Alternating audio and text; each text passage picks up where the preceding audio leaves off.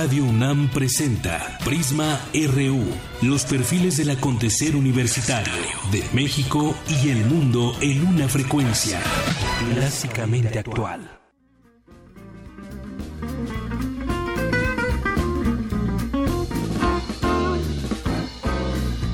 Abre los ojos, se levanta, mira a través de la ventana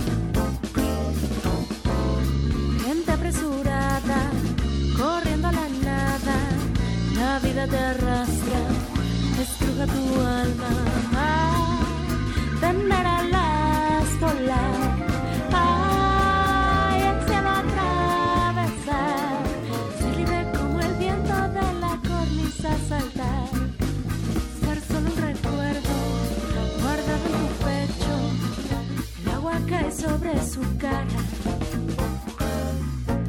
Sus lágrimas disfrazan. ¿Qué tal? Muy buenas tardes. Gracias por acompañarnos hoy aquí en Prisma RU por el 96.1 de FM y en www.radiounam.unam.mx aquí en la cabina de Radio UNAM. Estamos transmitiendo en vivo para todos ustedes. Esto que estamos escuchando se llama Lo has pensado. Interpreta la Non Plus Ultra Orquesta.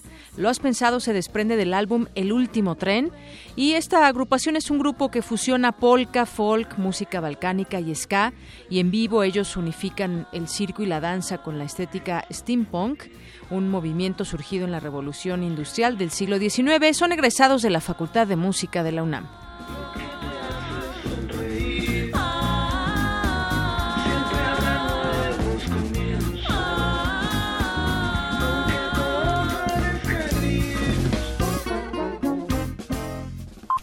Portada RU.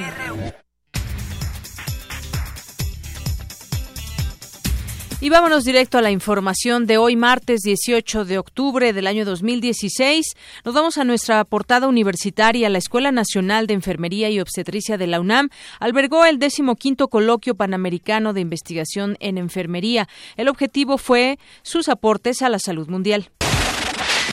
Roberto Zenit Camacho, del Instituto de Investigaciones en Materiales de la UNAM, fue nombrado Fellow de la American Cycle Society por sus aportaciones al campo de la física. En México, una de cada dos personas carece de ingresos suficientes para cubrir sus necesidades no alimentarias básicas, informó Iliana Yaschine, académica del Programa Universitario de Estudios de Desarrollo de la UNAM y una de cada cinco personas en nuestro país no tiene los ingresos suficientes para satisfacer sus necesidades alimentarias básicas. Entonces digamos que eso nos da una idea de la gravedad del, fenómeno eh, que, tenemos en términos de pobreza en el país y de la urgencia que se tiene eh, de llevar a cabo políticas que sean eficaces en erradicar la pobreza. La apiterapia es el uso terapéutico del veneno de abeja. Mi compañera Cristina Godínez investigó y nos tiene un adelanto de lo que preparó. Así es, de Yanira, por ejemplo, está el veneno de abeja, que contiene apitoxina y es un potente antiinflamatorio. Los detalles más adelante. Gracias. Y hoy en nuestra portada nacional, el secretario de la Defensa Nacional, general Salvador Cienfuegos Cepeda, reconoció que hay un desgaste dentro de la institución por las tareas que realizan de seguridad. La PGR solicitó una orden de aprehensión en contra del gobernador con licencia de Veracruz, Javier Duarte Ochoa. El mandatario interino de Veracruz, Flavino Ríos, dijo desconocer el paradero del exmandatario Javier Duarte. El presidente nacional del PAN, Ricardo Anaya, manifestó que el PRI no actuó en contra de Duarte de Ochoa por, eh, por justicia, sino por venganza por la pasada derrota electoral en el Estado. El juez federal Vicente Bermúdez Zacarías, quien fue asesinado ayer en Metepec, allá en el Estado de México, y había llevado casos relacionados con Joaquín El Chapo Guzmán y Abigail González El Cuini, no había solicitado protección, informó José Ramón Cosío, ministro de la Suprema Corte de Justicia de la Nación. El gobierno de México cambió su voto ante el Pleno de la UNESCO. Anunció que se abstendrá en la decisión relativa a la preservación del patrimonio cultural y religioso en Jerusalén Oriental.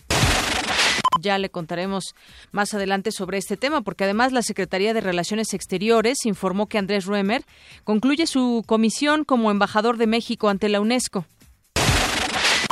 Mauricio Merino, integrante de la Red por la Rendición de Cuentas, dijo que todos los estados del país deberán armonizar su legislación para operar el nuevo Sistema Nacional Anticorrupción. Ya estamos oyendo voces de dirigentes de partido que lo están denostando, que lo están tratando de tirar cuando todavía ni siquiera comienza. Si pensamos que vamos a tener un sistema nacional anticorrupción con grandes aliados entre la clase política, nos vamos a equivocar. Miguel Ángel Osorio Chong, secretario de Gobernación, anunció que la Marina se hará cargo de la seguridad en el sur de Veracruz. Se dieron instrucciones precisas de lo que se tiene que hacer hacia adelante en los próximos días. Eh, se ha nombrado un mando que recae en, en la Marina, estará al frente de los esfuerzos locales y federales. El fiscal general de Jalisco, Eduardo Almaguer, reportó la detención de dos personas vinculadas con la mutilación de seis personas y el asesinato de una séptima, todas localizadas en Tlaquepaque. El Servicio de Administración Tributaria realizó el decomiso histórico de 450 millones de dólares en la aduana de Toluca como parte del denominado Operativo Chimera. Hoy en nuestra portada de Economía y Finanzas, la inflación de los alimentos es la más alta en 42 meses. Mi compañero Abraham Menchaca nos tiene un adelanto de esta información. ¿Qué tal, Deyanira? Buenas tardes. De acuerdo con el INEGI, los precios de los alimentos repuntaron 1.68% en septiembre respecto a agosto. Los detalles más adelante. Gracias. Y este año la devolución de impuestos está en niveles mínimos desde el año 2000 y 2012 para el caso de las personas físicas y morales respectivamente. Durante la actual administración, la deuda pública registra 48.5% del Producto Interno Bruto. Habla Armando Regil del Observatorio de Libertad Política y Económica. El nivel de deuda pública estaba en 34.3% como proporción del Producto Interno Bruto.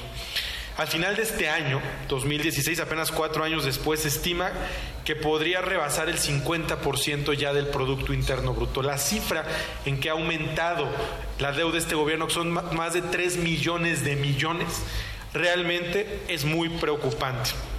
Y el riesgo también es que al ser un, un, tema desconocido para muchos, la exigencia no va en proporción al tamaño de la amenaza que esto representa. La compañía automotriz Ford anunció paros indefinidos de producción en sus plantas de Cuautitlán, Estado de México y Hermosillo, Sonora. En el segundo trimestre del año, el poder adquisitivo del ingreso laboral de los hogares en relación con la canasta alimentaria disminuyó en la mitad, en la mitad de las entidades del país, de acuerdo con datos del Coneval. Y hoy en nuestra portada internacional, la Suprema Corte de Justicia de Estados Unidos avaló la extradición a México del empresario de origen chino Zen Liyegón. El consejero de Apple, Tim Cook, y el cofundador de Microsoft, Bill Gates, estuvieron entre las 40 personas que la campaña de la aspirante demócrata Hillary Clinton evaluó como candidatos a la vicepresidencia, según revelan los correos publicados por Wikileaks. Estados Unidos, Reino Unido y la ONU pidieron al régimen saudí que cese sus ataques contra Yemen. Es John Kerry, secretario de Estado estadounidense. Este es el momento de implementar un alto al fuego incondicional y acudir a la mesa de negociaciones. Hemos discutido hoy, como lo hicimos en Nueva York, sobre los parámetros de una hoja de ruta. Todos hemos acordado sobre esta hoja de ruta que debe ser entregada a las partes. Esto no es para que lo acepten sin ningún cambio, sino para entender que hay una hoja de ruta. Y la oposición en Nicaragua pidió al presidente Daniel Ortega acordar la suspensión de los comicios electorales de su país con la Organización de Estados Americanos. Habla Pedro Joaquín Chamorro, diputado opositor. La Coalición Nacional por la Democracia como una verdadera fuerza de oposición en Nicaragua, considera que estas conversaciones constituyen una gran oportunidad para que Ortega rectifique, suspenda la farsa electoral e inicie el camino para reabrir la vía cívica a fin de que el país empiece a reconstruir la institucionalidad que fue desmontada por el régimen. Y nos vamos a un adelanto de la información deportiva con Eric Morales. Eric, buenas tardes. Hola Deyanira y amigos de Prisma RU, muy buenas tardes. Hoy en nuestro zarpazo hablaremos del décimo quinto Pumatón que organizó la UNAM. Además, hoy los Dodgers de Los Ángeles y los Cachorros de Chicago juegan el partido 3 de la, Liga Nacional. Usain Bolt anuncia la fecha de su retiro. Esta y otra información deportiva más adelante en nuestro zarpazo RU. Gracias, Eric. Y bueno, nos vamos ahora con Tamara Quiroz en Cultura. Tamara, buenas tardes. Muy buenas tardes, Deyanira y estimado auditorio. A 29 años de existencia, el Museo Iconográfico del Quijote es un emblema cultural y del espíritu cervantino. Al respecto tendremos la segunda parte de la entrevista al director general Onofre Sánchez. Claro que sí, Tamara, muchas gracias. Un poco malita de la garganta, pero... Poquito, pues, pero aquí estoy. Aquí estamos.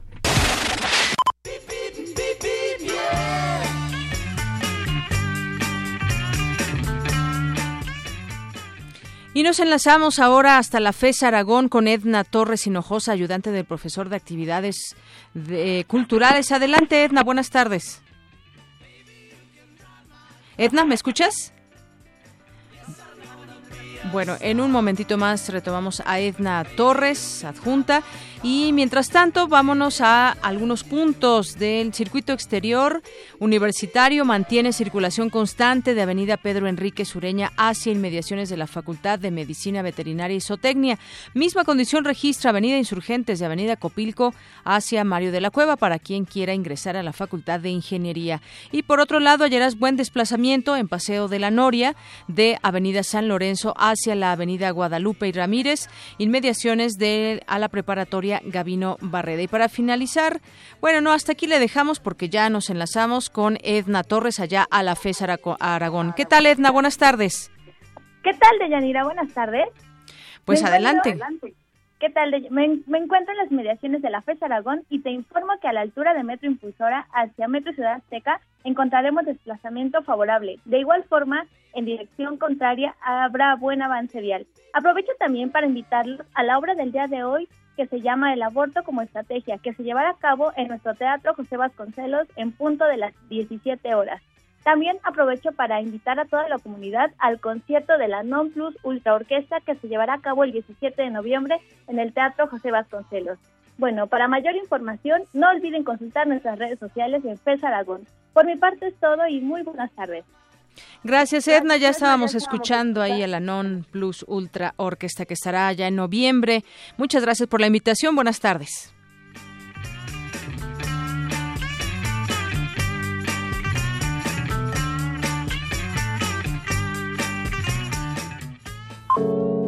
Campus RU.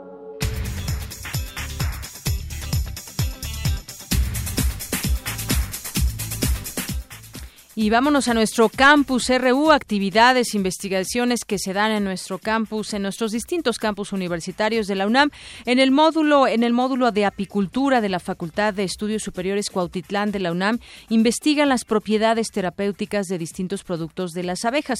Mi compañera Cristina Godínez nos tiene esta información. Adelante, Cristina. Buenas tardes, Deyanira y auditorio de Prisma RU. Las abejas son las responsables de la polinización. Además, nos proveen de miel, jalea real, cera y propóleo, entre otros productos. Recientemente se ha encontrado que al veneno también se le puede dar un uso medicinal. Para conocer las bondades de estos animales y sus productos, en la Facultad de Estudios Superiores Cuautitlán de la UNAM se creó el módulo de apicultura, donde se trabaja con la apiterapia para la prevención y tratamiento de distintas enfermedades. Escuchemos al maestro Liborio Carrillo Miranda, del Departamento de Ciencias Pecuarias de la FES Cuautitlán. La apiterapia es el uso de todos los productos de la colmena para alguna actividad medicinal y también se utiliza para pues el tratamiento de productos alimenticios tenemos nosotros el veneno que puede ser ya en forma de apipuntura, o sea, piquetes de abeja en puntos localizados de la acupuntura para aliviar dolores como serían eh, artritis, dolores musculares o articulares. Nosotros le hemos dado otros usos como también son como desinflamatorio y en el caso de golpes hemos observado que sirve para que no se forme lo que sería el moretón. Y ahorita lo que estamos fabricando es pomadas y linimentos y estamos ahorita en la fabricación de geles de experimentación para ver su efecto sobre todo este tipo de lesiones. A continuación, el maestro Carrillo nos explica la forma en cómo extraen la ponzoña que contiene apitoxina. El veneno de la abeja, la recomendación básica que se tenía hasta hace algunos años es pues, el sacrificio de las mismas era anestesiarlas y le estábamos quitando su aguijón. El aguijón tiene un saco de veneno y tiene obviamente la glándula del veneno. Algunas recomendaciones, sobre todo, digamos, experiencias de investigadores cubanos, es lo que comenzamos a trabajar. Nosotros ya le hemos hecho modificaciones en la concentración y ahorita con un proyecto de innovación tecnológica de PAPIT con investigadores de, de ingeniería estamos fabricando ya un extractor de veneno y eh, vamos a lo estamos asolando con celdas una mayor investigación y experimentación en el caso de la apiterapia, aseguró Carrillo Miranda. Este es el reporte. Buenas tardes. Gracias, Cristina. Bueno, pues ahí están mm, varias de las propiedades terapéuticas que tienen las abejas o su veneno y también muchos beneficios que tienen en sí las, las abejas para el medio ambiente. Así que si usted ve alguna abeja, por favor, cuídela, no la mate. En otra información, el pensamiento y el cerebro se estudian a través de las llamadas neurociencias. Mi compañera Cindy Pérez Ramírez nos dice de qué se trata. Adelante, Cindy. Buenas tardes, Yanira y auditorio de Prisma RU. Con el fin de analizar el conocimiento y el pensamiento humano, se lleva a cabo el seminario Neurociencias y Nuevos Paradigmas Transdisciplinarios. Durante la primera jornada celebrada en el Palacio de Medicina, Manuel Hernández Salazar, presidente de la Asociación Mexicana de Neuroética, resaltó la importancia de aplicar la moral al dominio del cerebro. A veces uno entendería que el acto libre de un ser humano y la autonomía de un ser humano depende de, lo, de él mismo, de lo que él quiera y desee para sí mismo. ¿Y cómo defender esos argumentos? ¿Cómo saber si es o no es eso correcto? Eso, el etos, la moral, ese, eso que llamamos corazón, alma, espíritu, que compone a la persona y que está dentro de ella como la mente y el cuerpo mismo, esa alma tripartita, como se expresa y la vemos todos los días en todos los seres y la alegría de vivir que tenemos todos, eso es la interpretación de un cerebro. Por su parte, el doctor José Damián Carrillo, neurocirujano adscrito al Hospital General de México, señaló que aún no se conoce cómo funciona el cerebro para identificar la moral. Cada uno de nosotros, de nuestros comportamientos, tendrán que ver, y no sabemos mucho, esa es la realidad del asunto, sobre cómo funciona la mente, cómo es que está la conciencia, la parte en la cual yo decido y hago un juicio sobre mi actuar. De Yanira, te comento que el seminario Neurociencias y Nuevos Paradigmas Transdisciplinarios, organizado por la Facultad de Medicina de la UNAM y dirigido a estudiantes de la licenciatura, continuará hasta el día de mañana con temas como la neuroestética y el aprendizaje a través del arte. Hasta aquí el reporte. Muy buenas tardes. Gracias, Cindy. Muy buenas tardes. Bueno, en otras cosas, en otros temas, temas nacionales, ayer se dio a conocer por la noche eh, esta información de que giraban orden de aprehensión en contra de Javier Duarte gobernador con licencia de Veracruz. Después se dijo que no, que no era, no se había dado a conocer qué juez de distrito habría girado esta orden de aprehensión y entonces todo se quedó como pues un poco en la moneda en el aire con esta información. O ya muchos medios dan dan eh, por hecho esta nota de una orden de aprehensión en contra de Javier Duarte. Ayer incluso salió en algunos noticiarios por la noche y esta orden de captura obedecería a una denuncia de la Secretaría de Hacienda y Crédito Público por la compra de terrenos a través de empresas fantasma, algo que se ha señalado constantemente, eh, que señala directamente al gobierno de, de Javier Duarte y también la desviación de 500 millones de pesos del erario de Veracruz. Y y bueno, pues esta orden de aprehensión no podría tener efecto inmediato, ya que el exfuncionario es beneficiario del fuero federal, que lo protege contra la acción legal. Sin embargo, la Procuraduría General de la República podría solicitar juicio de procedencia o esperar a diciembre para detener a Duarte. La orden se daría luego de que el gobernador electo de Veracruz, Miguel Ángel Yunes, acusara que Duarte huyó a Puebla, dijo, en una aeronave proporcionada por el gobernador interino Flavino Ríos Alvarado, quien también ya responde y dice que no, que él no llevó a cabo esta acción y que tampoco sabe dónde se encuentra. El pasado 12 de octubre, pues recordemos, apenas Javier Duarte pidió licencia para separarse del cargo y dijo que permanecería en el Estado, ya que quería limpiar su nombre, dijo que no huiría fue una pregunta expresa y una respuesta también de esa misma forma y que pues quería limpiar su nombre de las acusaciones por supuestos delitos de corrupción en su contra. Incluso hoy publica el diario Reforma que pues Duarte está demandando este diario. El exgobernador de Veracruz presentó una demanda contra esta contra este diario por presunto daño moral y es que el PRI reclama la publicación de dos notas, una que se tituló Esfuma Veracruz 368 millones de pesos y otra prometen cárcel a gobernadores. Duarte también demandó al gobierno electo de Miguel Ángel Yunes por declaraciones hechas contra él durante su campaña electoral. El gobernador con licencia solicitó que la condena sea la reparación del daño moral y que el periódico se retracte de las notas publicadas. Y también demanda que mientras se desarrolla el proceso legal se decrete una medida de aseguramiento para que los demandados se abstengan de difundir cualquier dicho, noticia, nota periodística, opinión o entrevista en la que se hable de él. Sin embargo, el juez 37 de lo civil, donde quedó radicado el expediente, señaló en su escrito de notificación a las partes que no procedía conceder esta petición. Bueno, y después de estos algunos hechos. Nos vamos ahora con mi compañera Dulce García, porque eh, pues eh, de visita en la UNAM, la Premio Nobel de la Paz, Rigoberta Menchutum, detalló cómo deben esclarecerse los delitos de lesa humanidad. Fue una, una conferencia magistral que dio y mi compañera Dulce García nos tiene esta información. Adelante, Dulce. Deyanira, buenas tardes a ti y al auditorio de Prisma RU. Eh, les comento que la Premio Nobel de la Paz, como comentas, eh, Rigoberta Menchutum, se encuentra de visita en la Universidad Nacional Autónoma de México. En la Coordinación de Humanidades impartió la conferencia magistral Los juicios por delitos de lesa humanidad en Guatemala y sus aportaciones a la jurisprudencia y a la justicia universal. Alberto Vital Díaz, coordinador de humanidades de esta casa de estudios, destacó la experiencia de Rigoberta Menchú para entender y defender los derechos humanos. Escuchemos. Es un ejemplo ella de fortaleza y valentía.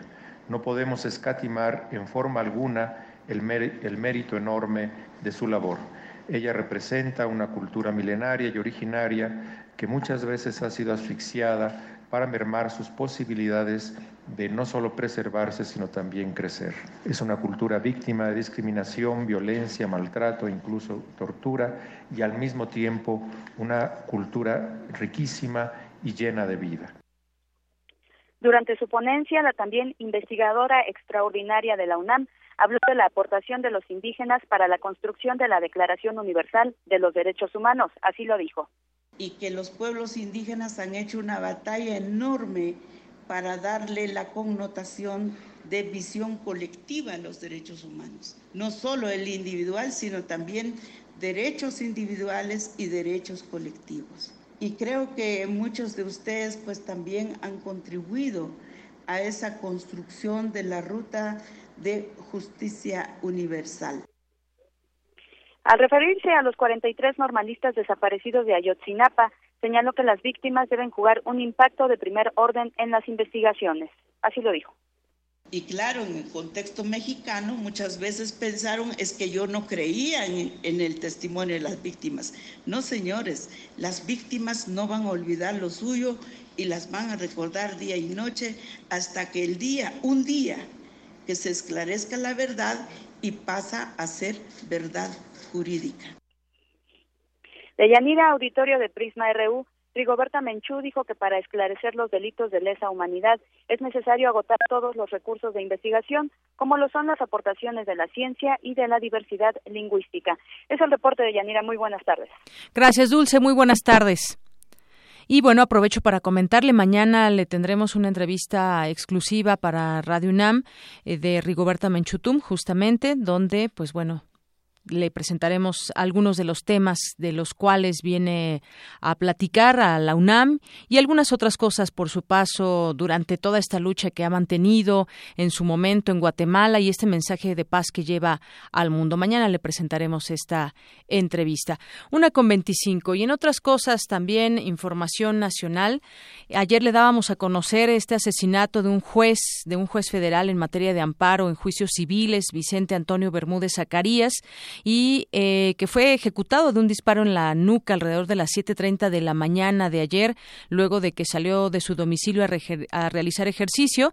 Hoy se conocen pues un poco más de datos y además hay un video donde se puede ver el momento donde le disparan en la nuca, un sujeto que se le acerca eh, por la espalda, después huye y otra persona lo recoge en un automóvil y se alcanza a ver esta huida en algunas de, de las cámaras en este, en este video. Y bueno, la Procuraduría General de la República inició ya una averiguación previa por orden directa del Ejecutivo Federal. Las primeras líneas de investigación apuntan a dos temas vinculados con sus resoluciones como juez sexto penal especializado en cateos, arraigos e intervención de comunicaciones. La primera tiene que ver con Abigail González Valencia, alias El Quini, compadre de Nemesio Ceguera Cervantes, alias El Mencho, líder absoluto del cártel de Jalisco Nueva Generación. El juzgador también ordenó varios cateos e intervenciones de comunicaciones contra otros integrantes de esa organización organización delictiva. La segunda está relacionada con las múltiples medidas que tomó el juez contra personas cercanas a Joaquín El Chapo Guzmán, líder del cártel de Sinaloa, en el periodo en el que el capo era buscado por escapar del penal de máxima seguridad del Altiplano en el Estado de México el 11 de julio de 2015. Una de, esas medidas fue la intervención de comunicaciones de Emma Coronel Aispuro, esposa del Chapo, medida cautelar que fue librada una semana antes de que Guzmán lo era detenido en Los Mochis, Sinaloa, el 8 de enero del presente año. Así que hay estas dos líneas de investigación y ya pues la, la propia PGR dará pauta hacia dónde apunta esta investigación. Y bueno, por otra parte, también comentar, comentar este tema de, pues México despide a su representante ante la UNESCO, Andrés Ruemer, y cambia voto sobre Jerusalén. Varias notas que se han escrito al respecto eh, del tema. La, el hecho es que la Secretaría de Relaciones Exteriores informó que México, pues cambiará su voto a abstención respecto a la preservación del patrimonio cultural y religioso en Jerusalén Oriental en el Pleno del Consejo Ejecutivo de la UNESCO. Esta nota que le comparto de Animal Político dice que eh, pues México había votado a favor de eliminar el vínculo de los judíos con el muro de los lamentos en una sesión en la que Andrés Ruemer, entonces embajador ante la UNESCO, se ausentó. Y ya hay un comunicado que se difundió el día de ayer, 17 de octubre, anunció además que Andrés Ruemer concluye su comisión como titular de la representación permanente de México ante la UNESCO. Esta determinación se tomó porque el representante diplomático no informó diligentemente del contexto en el que ocurrió el proceso de votación. El cambio del voto, destacó la Cancillería en este mismo comunicado, reitera el reconocimiento que el gobierno mexicano otorga al vínculo innegable del pueblo judío con el patrimonio cultural ubicado en Jerusalén Oriental. También la dependencia detalla que refleja el enorme aprecio que México tiene por la comunidad judía y en particular por sus significativas contribuciones al bienestar y al desarrollo económico, social y cultural del país. Y la decisión de que Roemer concluya su gestión como representante ante el organismo internacional se debe también a que informó a representantes de otros gobiernos distintos al de México el sentido de su voto, cosa que pues también se habla de que esto normalmente sucede de esta manera. También añadió la dependencia federal por hacer públicos documentos y correspondencia oficiales sujetos al sigilo que le obliga la ley del Servicio Exterior mexicano. Y con todo ello, aclaró que habría incurrido en la violación a las obligaciones establecidas por algunos artículos de esta ley, es lo que añade la Cancillería. Y bueno, pues eh, así es como se así es como se van dando a conocer estas informaciones, algunos detalles de esta posible violación artículos 41, 42 y 43 de la Ley del Servicio Exterior Mexicano y que por ello pues fue retirado ya del cargo de representante permanente de México ante la Organización de las Naciones Unidas para la Educación, la Ciencia y la Cultura es lo que se confirmó y ya es un hecho. Sería muy interesante conocer, también su, su propia versión, conocer los, los datos que pueda aportar al respecto de esta información que hoy se conoce. Y bueno, pues nos vamos a la siguiente información económica, los precios por las nubes y como siempre los pobres son quienes más lo resienten. Mi compañero Abraham Menchaca nos tiene esta información, información de Abraham Menchaca, pero con mi compañera Cristina Godínez. Adelante. Buenas tardes, Deyanira. De acuerdo con el INEGI, los precios de los alimentos repuntaron 1.68% en septiembre respecto a agosto. Se trata del mayor aumento desde marzo de 2013. La última encuesta nacional de ingresos y gasto de los hogares reveló que los mexicanos destinaron 34.1% de su gasto total a los alimentos. Para el doctor Clemente Ruiz Durán, académico de la Facultad de Economía de la UNAM, la depreciación del peso aumentó los costos de importación en alimentos e insumos. Tenemos varios elementos que inciden en este incremento del precio de los alimentos. Eh, varias eh, situaciones han estado dando. Por ejemplo, el precio del alza de los del tipo de cambio ha estado repercutiendo no solamente en la cuestión de que algunos alimentos que no se producen en el país pues hayan subido de precio, ¿no? Entonces no se había dejado sentir sino hasta ahora, ¿no? Y después la otra cuestión son los insumos para la misma agricultura que tienen que traerse de otras partes del mundo, pues inciden también en que se aumente el precio de los alimentos. Y después, en tercer lugar, la situación de algunos cultivos que también eh, no están logrando las cosechas esperadas, entonces se eleva el precio del, de los alimentos. Entonces lo que tenemos, pues sí, efectivamente es un incremento muy sustancial respecto a lo que habíamos venido viendo en los meses pasados. El investigador indicó que ante los sucesivos ajustes en el tipo de cambio, en los meses siguientes se presentarán nuevas alzas en los precios de los alimentos. No debe llamarnos a a pánico ninguna de estas situaciones, sino a una reflexión analítica de ver cómo están sucediendo las cosas y cuáles serían los efectos negativos que podríamos estar esperando en términos de la inflación para los próximos meses. Los alimentos subieron 4.77% en comparación con septiembre del año pasado, fuera del rango objetivo del Banco de México de 2% a 4%, y superior a la inflación general de 2.9%. Este es el reporte de Yanira. Buenas tardes. Muchas gracias, Cristina, por esa información. Y bueno, en otras cosas, ¿se acuerdan de la famosa frase de Copelas o Cuello, que hizo famosa en su momento el empresario de origen chino Li Yegon, que fue detenido en 2007 en Estados Unidos tras la implementación de la Operación Dragón, ejecutada por elementos de la PGR por traficar metanfetaminas y por lavado de dinero? Bueno, pues apeló la extradición a México para frenar el traslado. Sin embargo, esta le fue negada y ante esto la Suprema Corte de Justicia de Estados Unidos aseguró que la solicitud había sido rechazada y que el chino podría ser extraditado en cualquier momento. Global RU.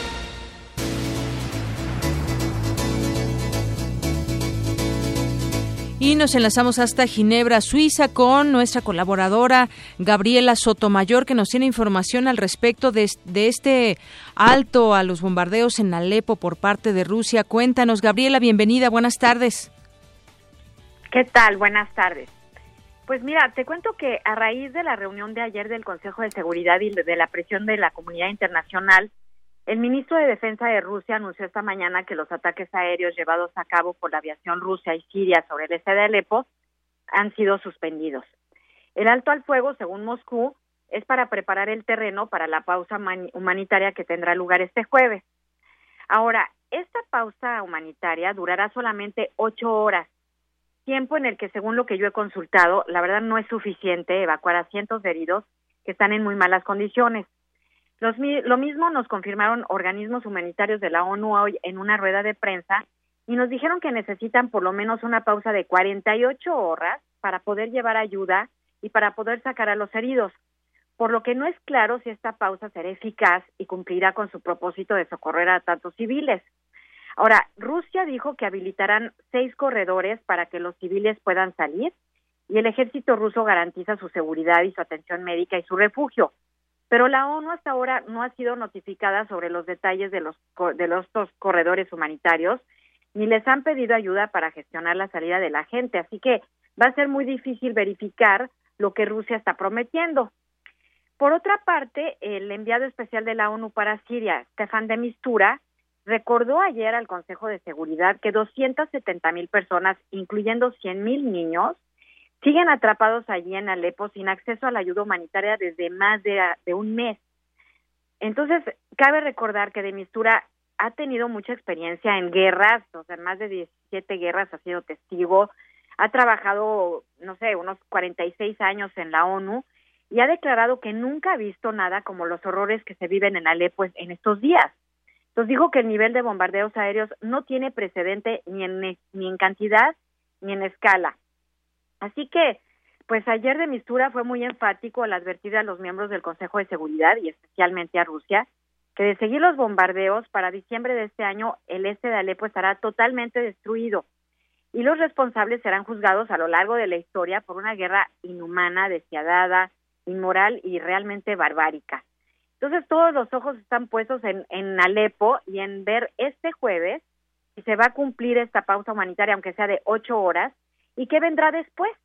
Entonces, pues eh, aquí estamos al pendiente de, de, lo que de lo que siga pasando y ya nada más te adelanto para terminar que este viernes el Consejo de Derechos Humanos va a tener una sesión especial sobre eh, Alepo y la situación que se vive ahí y pues aquí estaremos al pendiente a ver qué, qué, qué sucede. Así es, eh, Gabriela, justamente también ya algunas naciones responden eh, al respecto, como el caso de Alemania, que considera también insuficientes estas ocho horas, como tú bien comentabas. Pues sí, pues eh, esperemos que sean ocho horas diarias, porque eso es lo que al principio se pensó, pero no, son nada más ocho horas. Entonces, en total. Eh, sí, eso no, eso no es, eso es, es ridículo. Sinceramente es ridículo para para la magnitud de lo que está pasando allí. Entonces, pues eh, veremos qué, qué, qué, pasa y qué, qué, sucede y a ver si la presión internacional es suficiente para que pues, se pueda ayudar a esta gente. Así es. Bueno, pues Gabriela Sotomayor, un gusto como siempre escucharte aquí en Prisma RU de Radio UNAM. Muchísimas, muchísimas gracias, Deyanira, y pues estamos al, al hablar cuando se necesite. Gracias, hasta luego. Hasta luego. Bueno, pues ahí está este tema, ocho horas que se da con este asunto de Alepo, de un alto al fuego, solamente ocho horas, insuficientes, ya eh, se expresan varias naciones en la comunidad internacional. Y bueno, en otros temas internacionales, Trump siembra dudas sobre un posible fraude en las elecciones de Estados Unidos. Republicanos lo refutan. Republicanos son de su mismo partido que los está, digamos, representando, aunque, aunque, algunos ya muchos, no algunos ya muchos se han ido de esas filas o por lo menos de, de, del apoyo a Donald Trump. Y esto, pues algunos lo podrían interpretar como ya patadas de ahogado en esta contienda electoral. Bueno, pues el caso es que Donald Trump dijo desde ayer a los republicanos que intentaron restarle dramatismo a su retórica y los calificó de ingenuos al tiempo que reiteró que las elecciones presidenciales del 8 de noviembre estarán amañadas a favor de la demócrata Hillary Clinton sin presentar alguna prueba que sustente sus dichos. Ese es el punto también de ataque a él mismo, que sigue hablando por hablar de pronto sin mostrar en este caso pues ninguna prueba a su favor. Trump lanzó una andanada de tweets ayer lunes desde la mañana contra su partido, las mujeres que lo han acusado de acoso sexual, la prensa y el vicepresidente Joe Biden. Y bueno, pues esta defensa que ha hecho en redes sociales y que interrumpió una jornada relativamente tranquila en la campaña se produjo en momentos en que los republicanos están bajo presión para rechazar las afirmaciones de su candidato de que las elecciones están amañadas a favor de Clinton es que va perjudicando cada vez que hace alguna declaración escandalosa como esta, pues más allá de ayudar a su campaña, a su partido, pues empeora las cosas y tienen que estar arreglando un poco algunos republicanos estos dichos. El compañero de fórmula de Trump, Mike Pence, declaró el domingo que el Partido Republicano aceptará totalmente los resultados de las elecciones. Eso lo dijo y después Trump pues replicó eh, le replicó a, Mike Pence diciendo que, pues bueno, podrían ser amañadas estas elecciones y eh, dijo que, por supuesto, hay fraude electoral en gran escala el día de las elecciones y antes, ¿por qué niegan los dirigentes republicanos lo que sucede? Qué ingenuos fue parte de los tweets que ha generado mucha polémica en este tema. No hay pruebas que respalden la denuncia, como le comento, de fraude electoral generalizado. Un estudio de un profesor de la Facultad de Derecho de la Universidad de Loyola halló entre, que entre mil millones de votos en todas las elecciones eh, estadounidenses entre 2000 y 2014 se conocieron apenas 31 casos de fraude. Bueno, pues todo está en contra de Trump, incluso parecería que su propia que su propia boca. John Kerry, en otra información, John Kerry, John Kerry está detrás del bloqueo a Julian Assange, acusa Wikileaks, y le comento de qué se trata esta información. El secretario de Estado de Estados Unidos, John Kerry, pidió a Ecuador que evitara que el fundador de Wikileaks, Julian Assange, asilado en la legación ecuatoriana en Londres, divulgara información clasificada de Hillary Clinton durante las negociaciones de paz de las FARC según reveló hoy ese portal. El anuncio hecho por esa organización en un tuit se produce después de que Wikileaks denunciara ayer que Assange, eh, que desde 2012 vive refugiado en dicha embajada, se le había interrumpido deliberadamente la conexión a Internet. Múltiples fuentes de Estados Unidos dicen que John Kerry pidió a Ecuador que evitara que Assange publicara documentos relacionados con la candidata demócrata. Y bueno, se habla también en ese sentido de un equipo de prensa de Hillary Clinton también muy fuerte, muy em, digamos, muy conciliador con la prensa de alguna manera y bueno, pues esto ha venido a, a traerle también una estabilidad en, estos, en este sentido. Así que eh, pues eso es lo que se conoce con respecto a Wikileaks y esta posibilidad de estos documentos que se darían a conocer que tienen que ver con Hillary Clinton.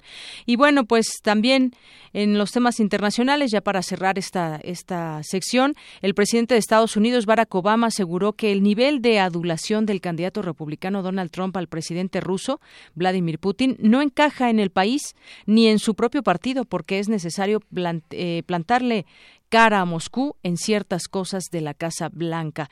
La constante adulación del señor Trump a Putin y el grado en el que parece basar muchas de sus políticas en las de, en las de Putin no tiene precedentes en la política estadounidense, reclama o dice en tono de reclamo el presidente Barack Obama.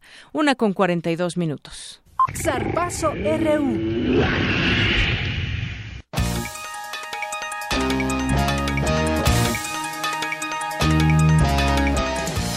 Una con 43, vamos contigo, Eric Morales, a los deportes. Gracias, Deyanira. Pues nos vamos con la información de las grandes ligas, porque esta noche los Dodgers de Los Ángeles disputarán frente a los Cachorros de Chicago el juego 3 de la Liga Nacional. La serie está empatada a uno y ambos equipos buscarán irse con ventaja al juego número 4, el cual por cierto abrirá el pitcher mexicano Julio César Urias, por parte de los angelinos, quien se convertirá también en el abridor más joven en lanzar en un partido de postemporada con 20 años y 68 días. El tijuanense Adrián González también buscará ser factor para que los Dodgers se lleven, eh, lleguen a la final divisional. El Titán llamó la atención porque pidió a la directiva del equipo de Los Ángeles no alojarse en el hotel donde siempre se hospeda su conjunto en Chicago, pues es propiedad del magnate Donald Trump, candidato republicano a la presidencia de Estados Unidos. Esto ya había pasado en mayo durante la temporada regular, pero ahora en las finales tomó relevancia. En la Liga Americana, ayer los indios de Cleveland derrotaron cuatro carreras por dos a los azulejos de Toronto y ya dominan la serie tres juegos a cero. De ganar el día de hoy, los indios llegarían a la serie mundial. En otra información, el velocista jamaicano Usain Bolt anunció que el Campeonato Mundial de Atletismo Londres 2017 será su última competencia a nivel profesional. El atleta caribeño, nueve veces medallista olímpico, pondrá fin a su carrera en la misma pista donde impuso su récord de 9.63 segundos en los 100 metros planos, el cual sigue vigente. En el deporte blanco, la tenista estadounidense Serena Williams anunció que no participará en el Máster de Singapur debido a una lesión en el hombro. Este evento, que reúne a las ocho mejores tenistas del mundo, comenzará el domingo y la ganadora de 22 títulos de Grand Slam lo conquistó por última vez en 2014. Y en fútbol, hoy se llevará a cabo una nueva jornada de Champions League. Entre los juegos más destacados está el del Real Madrid y el Legia en el Estadio Santiago Bernabéu, la visita del Tottenham de Inglaterra al Bayer Leverkusen, en el que verá acción el mexicano Javier Chicharito Hernández, y el Brujas de Bélgica recibirá al Porto de Portugal, donde militan los mexicanos Héctor Herrera, Jesús Corona y Miguel Ayón. De Yanira es la información deportiva en una hora más notas. Claro que sí, Eri, con mucho gusto. Una con 45 minutos y bueno, pues entre las notas nacionales también que se destacan hoy está este tema de detienen a dos a dos personas tras mutilación de seis personas en Tlaquepaque. Esto tiene que ver con eh, pues el fiscal general de Jalisco, Eduardo Almaguer, que reportó la detención de un hombre y una mujer pertenecientes a una presunta célula delictiva vinculada con la mutilación de seis personas y el asesinato de una séptima, todas localizadas en Tlaquepaque. Ayer en una brecha de este municipio. Un hombre fue localizado sin vida y seis personas más, entre ellas una mujer que fueron encontradas vivas pero con las manos cercenadas. Y esta mañana, en conferencia de prensa, el funcionario informó que las siete personas fueron privadas de su libertad. Alrededor del, del mediodía de ayer, en el área metropolitana, a seis de ellas sus captores les cortaron las manos y la séptima la asesinaron. Pues también ahí continuarán las investigaciones. De acuerdo con el fiscal, todas estas personas tienen antecedentes penales por robo, asalto y narcomenudeo, pero ninguna contaba con orden de aprehensión. La persona fallecida era quien lideraba el grupo Bueno, pues así la información también allá en Jalisco. Arte y cultura.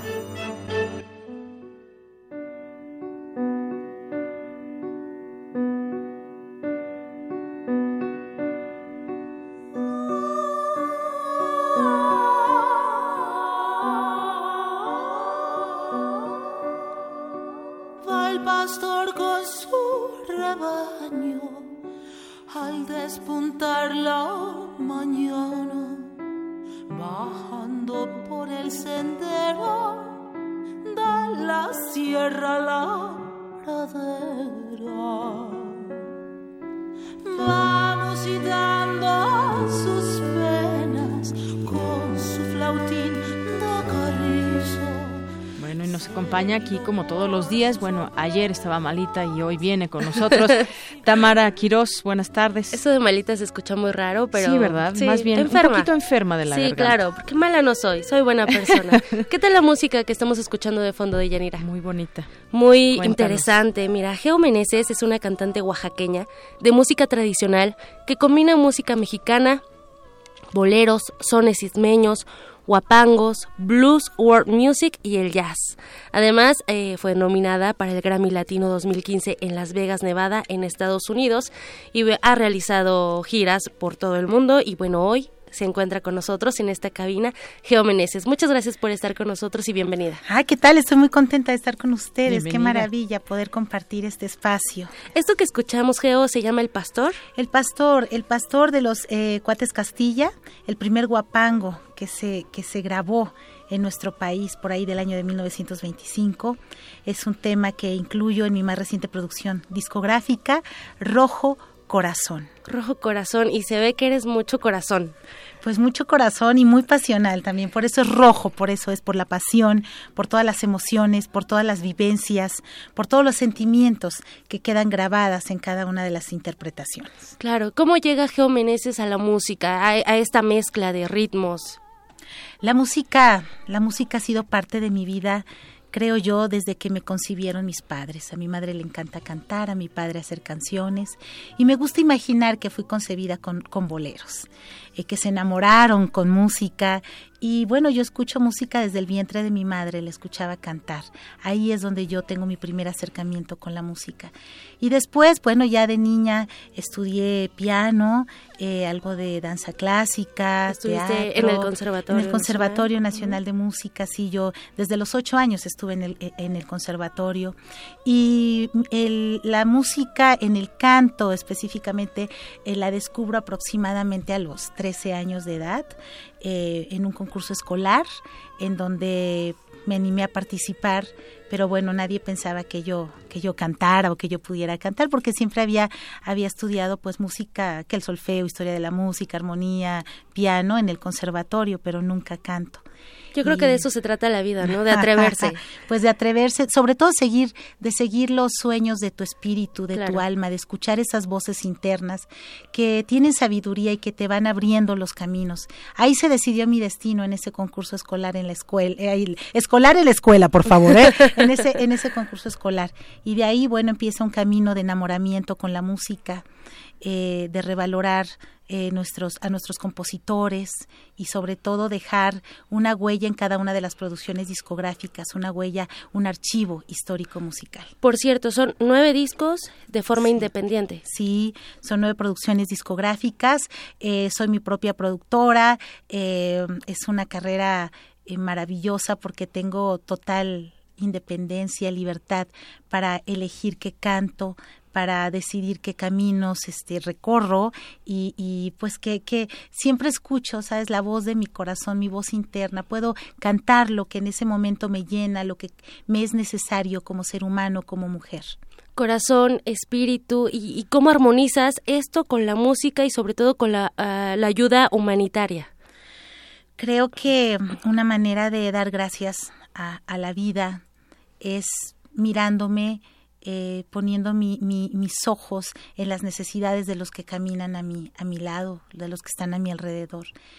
La música, mi carrera, el canto no tendría sentido si no tiene un fin que pueda ser de beneficio para, para los que van a mi alrededor. Así es que a través de mi voz he podido hacer colaboraciones humanitarias en mi tierra natal, Oaxaca, y en otros lugares de, del país. Eh, de hecho, este próximo 2 de noviembre voy a recibir un, digamos, un reconocimiento en Los Ángeles, California. Se llama Corazón Awards y precisamente es, esta, este, este reconocimiento se los dan sobre todo artistas con alguna capacidad especial o artistas que de alguna manera estamos involucrados con, con los deportistas, músicos o niños y niñas que tienen capacidades especiales. De hecho, también el gobierno de Oaxaca, bueno, para los que nos están escuchando, eh, la denominó como ciudadana distinguida, ¿no? que también no es como a cualquiera que se le dé esta distinción y precisamente es por esta ayuda humanitaria que Geo ha llevado a cabo durante varios años. Pues es que es casi toda la, la, la, carrera. No, no tiene, tiene que ser así. Creo que todos los seres humanos tenemos mucho que dar. Tenemos que mucho que dar de nosotros, sino, sino en cuestiones eh, monetarias o físicas puede ser una cuestión de tiempo, de, de amor, ya una sola sonrisa a quien va caminando a tu lado, ya eso despierta otras sensaciones y haces un bien a, la humanidad. Si todos gestamos este sentimiento de, alegría, de, no sé, de emotividad positiva. Claro, y de pensar que somos humanos, ¿no? Que tenemos derecho a equivocarnos, que también tenemos necesidades, que necesitamos amor. Y como bien lo dices, ¿no? Tener ese espíritu para engrandecer los demás espíritus nos hace grandes. Totalmente. Muy bien. ¿Dónde podemos escuchar tu música, Geo? Bueno, estoy muy, muy contenta porque me había tardado en, tener eh, todas mis producciones discográficas ya en las plataformas digitales como Spotify, Deezer, iTunes, Apple Music, Shazam, Amazon, bueno, ahí pueden encontrar, escucharme, seguirme, Geo Meneses en la fanpage, eh, Twitter, Instagram, Twitter? Geo Meneses. Geo, Meneses, ok. Debería ser yo amo a Geo, ¿verdad? O yo escucho a Geo. bueno, eh, eh, ahí puede ser un hashtag. Eso también. Muy es bien. un verdadero placer. Muchas gracias y espero que, que podamos eh, tener contacto con todo tu público. Quisiera anunciar mis próximos conciertos. Por favor, adelante. El día 5 de noviembre a las 7 de la noche daré un concierto en la Casa Fortaleza de Emilio Lindio Fernández. Un concierto muy íntimo, un concierto a piano y voz acústico totalmente. Yo tengo que estar ahí, eh, porque aparte es una mega ofrenda en la casa del Indio Fernández, hermosa y el lugar está espectacular. Yo digo que estaremos cantándole a la vida a través de canciones que hablan de la muerte, porque ah, es algo cíclico, es algo, es uno, una sola cosa, la vida y la muerte es solamente una transición, no un viaje que, que hacemos, entonces a través de la música expresaremos esto. Y el 12 de noviembre haremos un concierto en el Museo Sumaya, es un concierto al que he nombrado Renacer, y es eh, canciones que no he grabado, en su mayoría y otras que ya están en mis producciones discográficas. Un encuentro también íntimo, acústico y bueno, los espero entrada libre. Diferentes estilos, sobre todo, o sea, el clásico de la Casa del Indio Fernández y nos vamos a lo moderno del Sumaya. Claro, Muy bien, pues Meneses, agradecemos mucho tu visita y seguro nos vamos a ver en esas fechas. Muchas gracias, un placer. Nos vamos a ir con una canción para que el público siga eh, disfrutando de tu voz y sobre todo de esa sonrisa que nos regalas el día de hoy. Nos vamos con una pura y dos con sal. Para que se pongan a bailar todos. Muy bien, vámonos bailando. Nos escuchamos más tarde, Deyanira. Claro que sí, muchas gracias. Que de la vida. diciendo que me vas a abandonar. Que de la vida te dispones a gozar. Que ya encontraste otro amor más principal. Y a mí me importa una pura y dos con sal vayas, pues ni me digas adiós. Como si nada hubiera habido entre los dos. Que tengas suerte con tu fulana de tal. Que a mí me importa una pura y dos con sal. Pues de una vez, porque no agarras tu camino? Que tengas suerte y aprovecha tu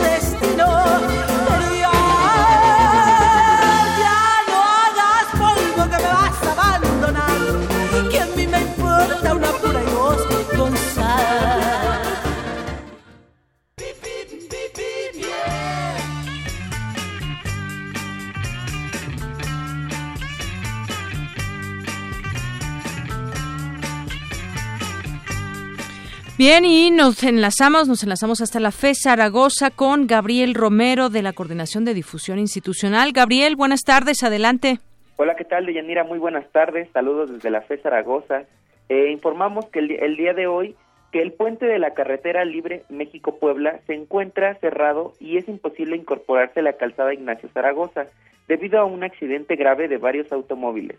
Tengan precaución, y recomendamos buscar vías alternas como la calzada Ermita Iztapalapa, tomar el eje 6 sur e incorporarse sobre la avenida Guelatao y así llegar a la facultad.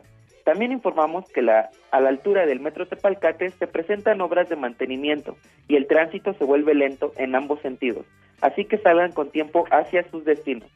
Por otro lado, aprovechamos para informarles que se está llevando a cabo el doceavo Congreso de Investigación en la FE Zaragoza, con el objetivo de difundir los trabajos de investigación en las ciencias químico-biológicas de la salud y el comportamiento, así como estimular la vinculación de pregrado y posgrado y fortalecer el trabajo inter, inter y multidisciplinario. Los invitamos a que asistan todo esto en las instalaciones de los campi de la FE Zaragoza, del 17 al 21 de octubre del 2016, de 8 de la mañana a 19 horas con conferencias, mesas redondas, exposiciones, talleres, etcétera. Para mayor información, visita la página zaragoza.unam.mx o bien síguenos en nuestro Twitter arroba unam-fez. Muy bien, Gabriel, muchas gracias. Gracias, Deyanira. Bonita tarde. Igualmente.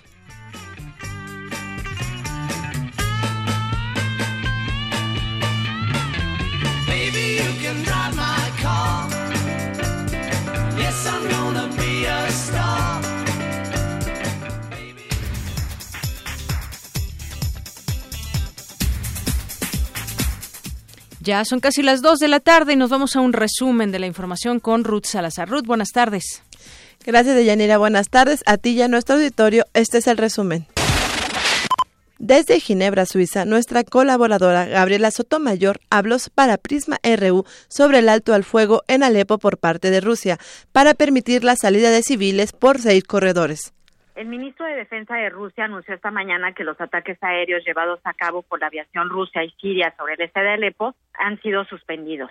El alto al fuego, según Moscú, es para preparar el terreno para la pausa humanitaria que tendrá lugar este jueves. Ahora, esta pausa humanitaria durará solamente ocho horas tiempo en el que, según lo que yo he consultado, la verdad no es suficiente evacuar a cientos de heridos que están en muy malas condiciones. Los, lo mismo nos confirmaron organismos humanitarios de la ONU hoy en una rueda de prensa y nos dijeron que necesitan por lo menos una pausa de 48 horas para poder llevar ayuda y para poder sacar a los heridos, por lo que no es claro si esta pausa será eficaz y cumplirá con su propósito de socorrer a tantos civiles.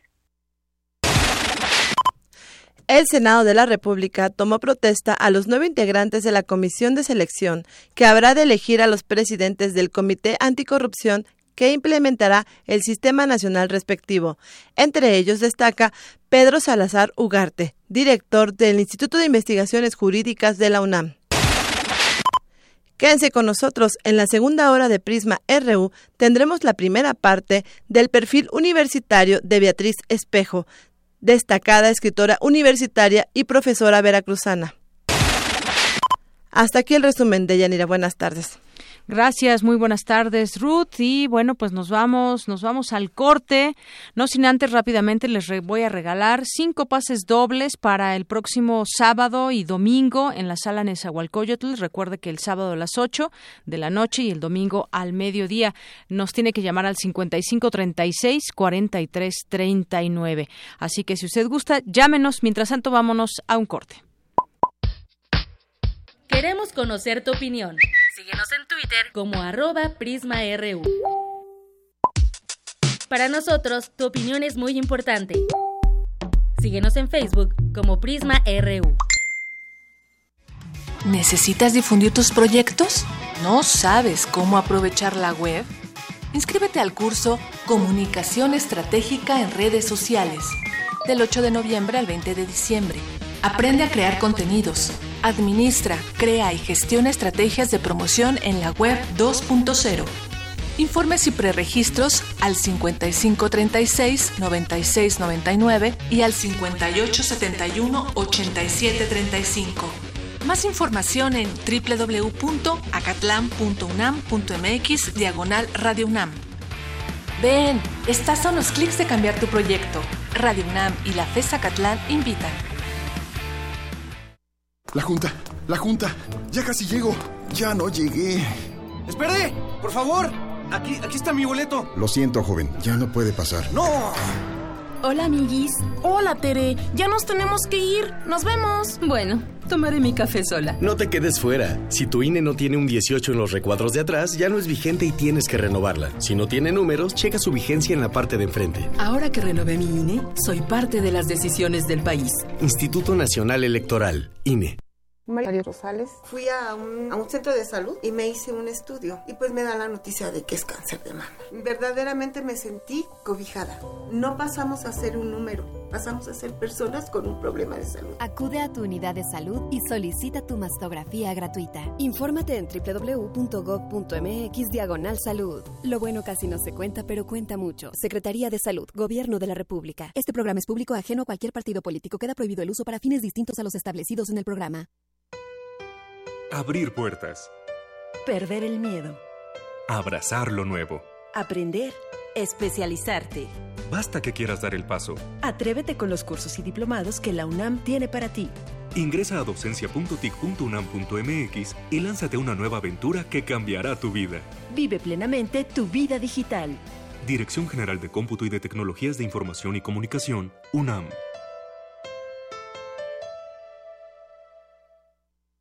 Visita descargacultura.unam y escucha lo nuevo que tenemos para ti.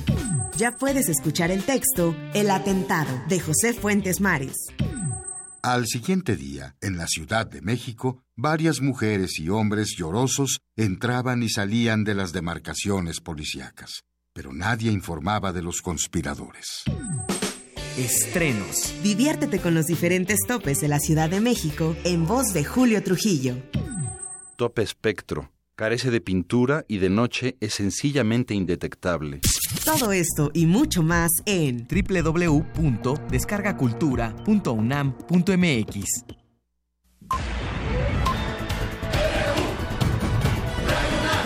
Prisma RU.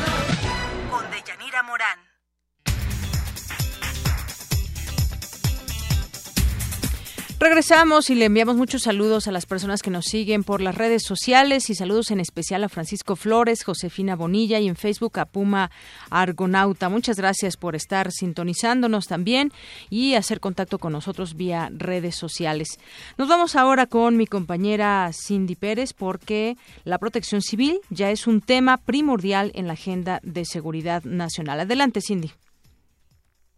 Buenas tardes de Yanira y Auditorio de Prisma RU. Esta mañana se llevó a cabo el sexto Congreso Nacional de Investigación en Cambio Climático, en el cual el instructor del Centro Nacional de Prevención de Desastres, Humberto González Arroyo, habló sobre la importancia de actuar frente a eventos naturales que ya son atípicos, como las inundaciones recientes en Guerrero, Tabasco, Veracruz y Chalco. Vamos a escucharlo. Y a veces esas medidas que tienden a ser poco populistas, que tienden a ser eh, incómodas en el ámbito gubernamental, pues por supuesto que fenómenos hidrometeorológicos podemos preverlos y podemos preverlos probablemente no la magnitud al 50 o al 60%, pero sí sabemos qué es lo que se está acercando y qué es lo que está llegando. Y aquí el tema de la interacción entre científicos para cuestiones de alerta temprana, el tema de interacción en operadores del sistema de protección civil, es una cuestión sumamente fundamental. El ex subsecretario de Protección Civil del Estado de Guerrero dijo que la protección civil ya es un tema primordial en la agenda de seguridad nacional. Si yo no sé y no tengo un sistema para manejar adecuadamente un desastre, ¿qué sucede en una población o qué sucede en un Estado? Falta de gobernabilidad, ataque al régimen democrático. ¿Y a qué nos lleva todo este efecto cambio climático? Nos lleva a migraciones medioambientales, que es un tema que, bueno, se tiene estudios desde los años 70, nos lleva a mayor violencia y nos lleva a mayor violencia, ¿por qué? Sencillamente, pues por un tema de tierras, nos lleva a mayor violencia por un tema de sequías. De Yanira cabe señalar que en estos momentos se está llevando a cabo la conferencia magistral El cambio climático y la Agenda de Desarrollo 2030, impartida por Antonio Molpeceres, representante residente del Programa de las Naciones Unidas para el Desarrollo de México. Hasta aquí el reporte. Buenas tardes. Gracias, Cindy. Muy buenas tardes. Bueno, vamos a ir ahora a un tema que tiene que ver con, pues, entre corrupción, violencia, inseguridad. Le, leo esta nota, por ejemplo, que se está publicando el Universal en su portal. Se organizan ante ola de secuestros en Naucalpan. Se ha difundido el plagio de tres menores. Piden a comunidad evitar psicosis. Los secuestros, presuntas desapariciones de jóvenes registrados la última semana en colegios privados de la zona de Lomas Verdes, Satélite y San Mateo, además de psicosis entre alumnos y padres de familia, generaron la organización de comunidades, directivos de universidades y escuelas con autoridades municipales, estatales y federales. Bueno, pues la organización también también es un punto interesante cuando se dan estos índices de violencia donde parecería que la autoridad pues no ha puesto orden o no pone orden y entonces cuando de pronto se va a hacer alguna denuncia por un tema de secuestro, por ejemplo, a veces y se ha sabido en ocasiones que hasta las autoridades pues están coludidas en ello. Y hoy lanzamos este Vox Populi a nuestra eh, los micrófonos de, de Prisma RU, salió a las calles y preguntó ¿crees que el salario de los policías los hace corruptos? Esto fue lo que respondieron.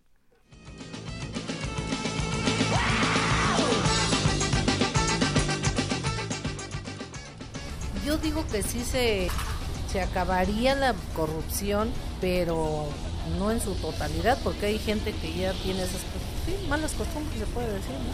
Bueno, yo pienso que es cuestiones de, educación y de idiosincrasia de, de, la sociedad. Necesitamos pues educarnos para este, empezar a cambiar nuestras formas de pensar y de actuar ante la vida, ¿no? Más que eh, aumentarles el, ingreso, yo creo que está bien el que, se les, el que se les incremente, pero si se les educa y nos educamos nosotros, entonces yo creo que sí podremos tener un mejor sistema de justicia.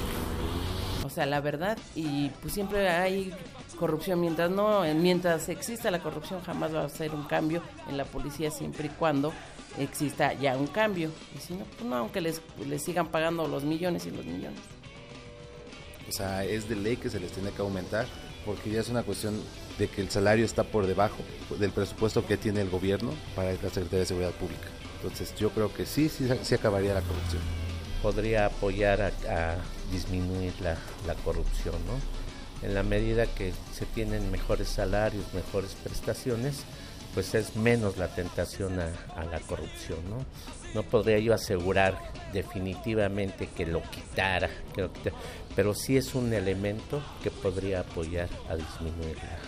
No, yo no considero que un aumento en los salarios disminuiría la, disminuiría la, corrupción, porque más allá de un aumento de salarios, lo que se requiere es eh, mejor capacitación, obviamente policías con un nivel académico más elevado, eh, con otro tipo de visión sobre lo que es la seguridad, sobre, sobre lo que es este, su papel precisamente como, como elementos eh, que, que, cuidan vaya la ciudadanía y eso sí, una vez que hubiera mayor capacitación, creo que sí se pensaría en un mejor salario, pero obviamente eh, estas personas, estos elementos policíacos tendrían otro tipo de mentalidad.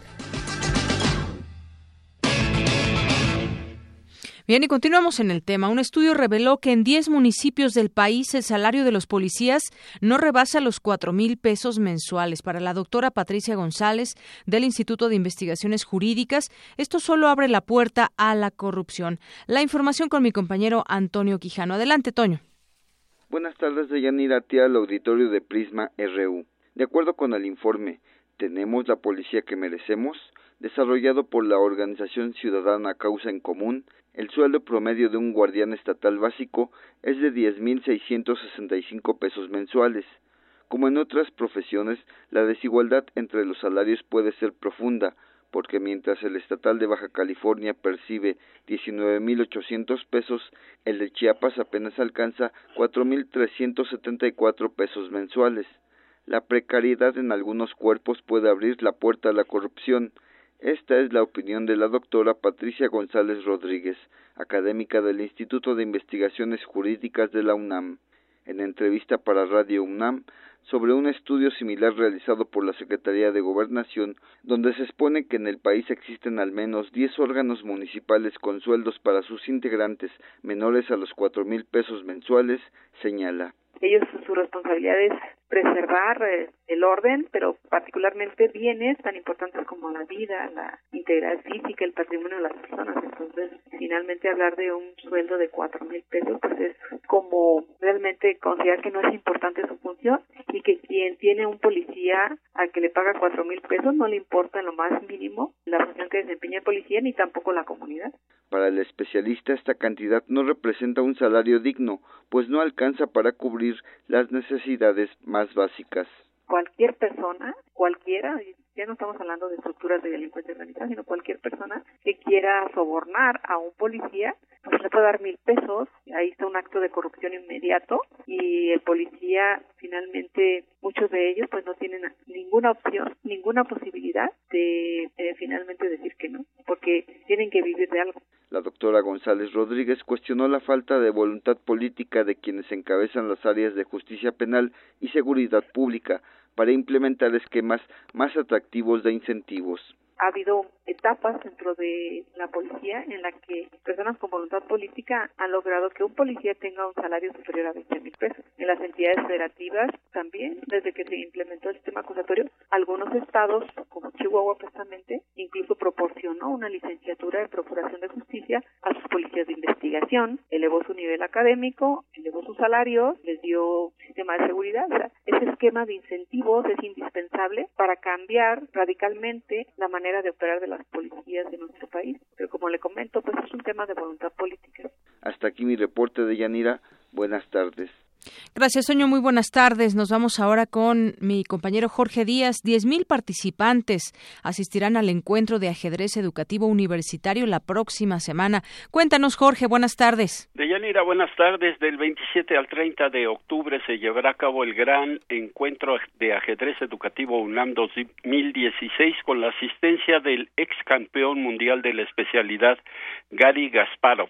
Sí, lo dije bien, Gasparov y los tres mejores jugadores latinoamericanos, conferencias, exposición cinematográfica, entrevistas a los exponentes del ajedrez mundial que mencionamos y por supuesto partidas del juego mental entre los asistentes que se espera sea en promedio de 2.500 participantes por día. César Iván Astudillo, secretario de Atención a la Comunidad Universitaria de la UNAM, habló del objetivo central del encuentro. Escuchemos. Abrevar todo aquello que el ajedrez puede eh, hacer para que nuestros estudiantes tengan mayores capacidades para el aprendizaje, tengan eh, mejores herramientas para que fortalezcan eh, sus, habilidades en la toma de decisiones, para que echen a andar su, echen andar su mente, para que fortalezcan sus capacidades de asimilación, sus capacidades de advertir estrategias el licenciado Ikingari Carranza, presidente de la Fundación Kasparov, habló de los cuatro ejes de la reunión de ajedrecistas de nuestro país, quienes llegarán hasta el Centro Cultural Universitario la próxima semana. Vamos a escuchar. Y es la parte que tiene que ver con el ajedrez social y su vinculación con las distintas carreras universitarias, con la posibilidad de que los alumnos encuentren espacios para, para trabajo comunitario, para su formación personal y humanista y aprovechar el ajedrez como un puente que los vincule a espacios comunitarios, a, la sociedad en general.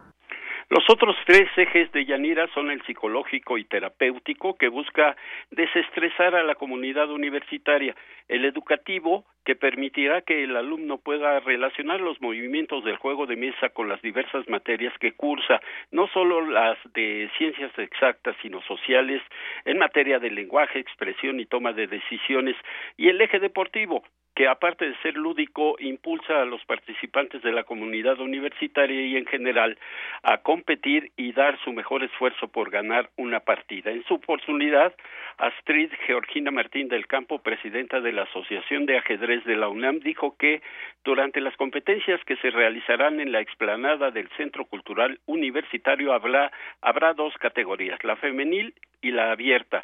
Ante ello se le realizó la pregunta a la licenciada Martín del Campo de por qué esa diferencia y esto fue lo que nos contestó. Vamos a escuchar. La respuesta que en lo personal siempre doy es que no debería de haber tal separación. O sea, la capacidad mental de las mujeres es igual a la de los hombres. Sin embargo, culturalmente y socialmente, si hay un rezago en la cuestión femenil. No soy psicóloga, pero en cualquier plantel que uno se presenta, llegan muchísimos hombres y muy pocas mujeres. O sea, la participación de las mujeres es menos del 10%. La invitación se realizó por ahora a los universitarios de, nivel medio y superior de la UNAM, aunque se pretende que más adelante se incluya a los niños, además de que con esta experiencia se analizará la posibilidad de incluir al ajedrez como cátedra dentro de la UNAM y después, como en otros países, que sea una materia de índole curricular, lo que pasará la próxima semana allá en el Centro Cultural Universitario de Yanira. Pues muchas gracias por la información, Jorge. Gracias a ti. Buenas tardes. Dos con dieciséis minutos y nos vamos ahora a nuestro perfil humano de este día martes. Tuvimos la oportunidad de platicar con la académica, la doctora Beatriz Espejo, y a continuación su, eh, pues su ficha curricular, a qué ha hecho durante los últimos años y mucho tiempo que ha pertenecido a la UNAM. Y bueno, posteriormente le presentamos esta entrevista. Perfil RU.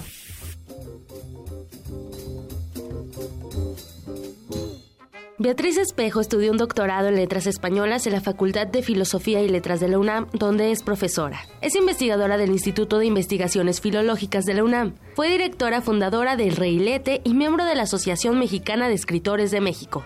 Ha traducido a Catherine Annie Porter y Catherine Mansfield. Colaboró en la Biblioteca de México, Castálida, Cuadernos del Unicornio, Cuadernos del Viento, la Gaceta del Fondo de Cultura Económica, La Vida Literaria, México en la Cultura, Ovaciones, Semanario Punto y la revista Universidad de México. Su labor la ha llevado a recibir diferentes premios, entre ellos el Nacional de Periodismo, el Premio Magda Donato por la obra Julio Torri, Boyerista Desencantado, el Nacional de Narrativa Colima para la obra publicada por El Cantar del Pecador, y el Nacional de Cuentos San Luis Potosí. Desde 1998 es veracruzana distinguida. En 2009 recibió la Medalla de Oro de Bellas Artes como reconocimiento a sus más de 50 años de trabajo literario. Además, el municipio de Oshkuskab, Yucatán, creó el Premio Nacional de Cuento Beatriz Espejo en su honor. Ensayista, cuentista y narradora, este es el perfil humano de la doctora Beatriz Espejo.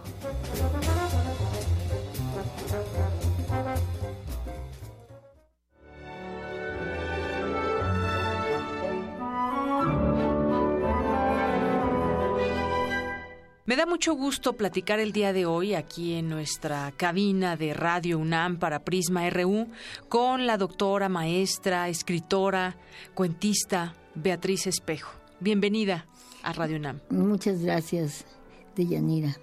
Bueno, pues usted recientemente fue su cumpleaños, la felicitamos y es una verdadera eh, destacada escritora mexicano que tiene una gran trayectoria en la creación literaria, la investigación y la enseñanza universitaria.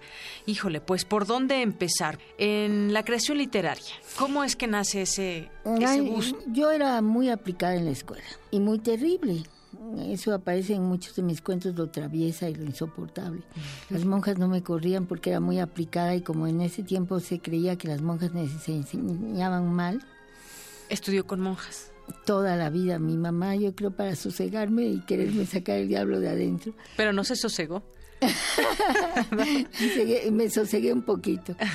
Entonces, este, estudié con monjas, entonces me aguantaban y un día, una, en sexto año, tenía yo exactamente 12 años, la madre Graciela Ortiz, que recuerdo con mucho amor, nos dejó una composición que teníamos que hablar sobre la guerra y la paz. Y claro, no, le, no habíamos leído a Tolstoy, pero mm, lo que significaba la guerra y lo que significaba la paz. Entonces todas las niñas hicieron esa, oh, mm, paz maravillosa, paloma, etcétera, etcétera.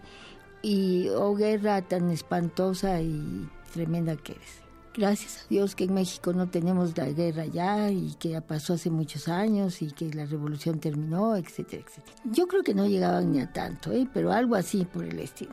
Y a mí se me ocurrió hacerme un cuento, un cuento de una doctora, la doctora Wilson, no, nunca se me olvidará el nombre, no me acuerdo de el nombre de algunos de mis personajes, pero de ese cuento sí me acuerdo que se llamaba doctora Wilson y que andaba en el campo de batalla recogiendo cadáveres y ella significaba la paz, que era productiva, y los cadáveres eran la guerra.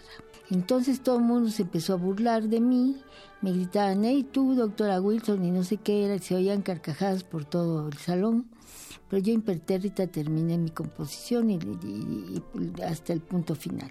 La monja, la madre superiora, que era de la escuela carmelita, donde estaba yo en ese momento, no se rió y, y, tampoco cayó a las niñas, simplemente me dejó terminar y me dijo, ¿sabes Beatriz?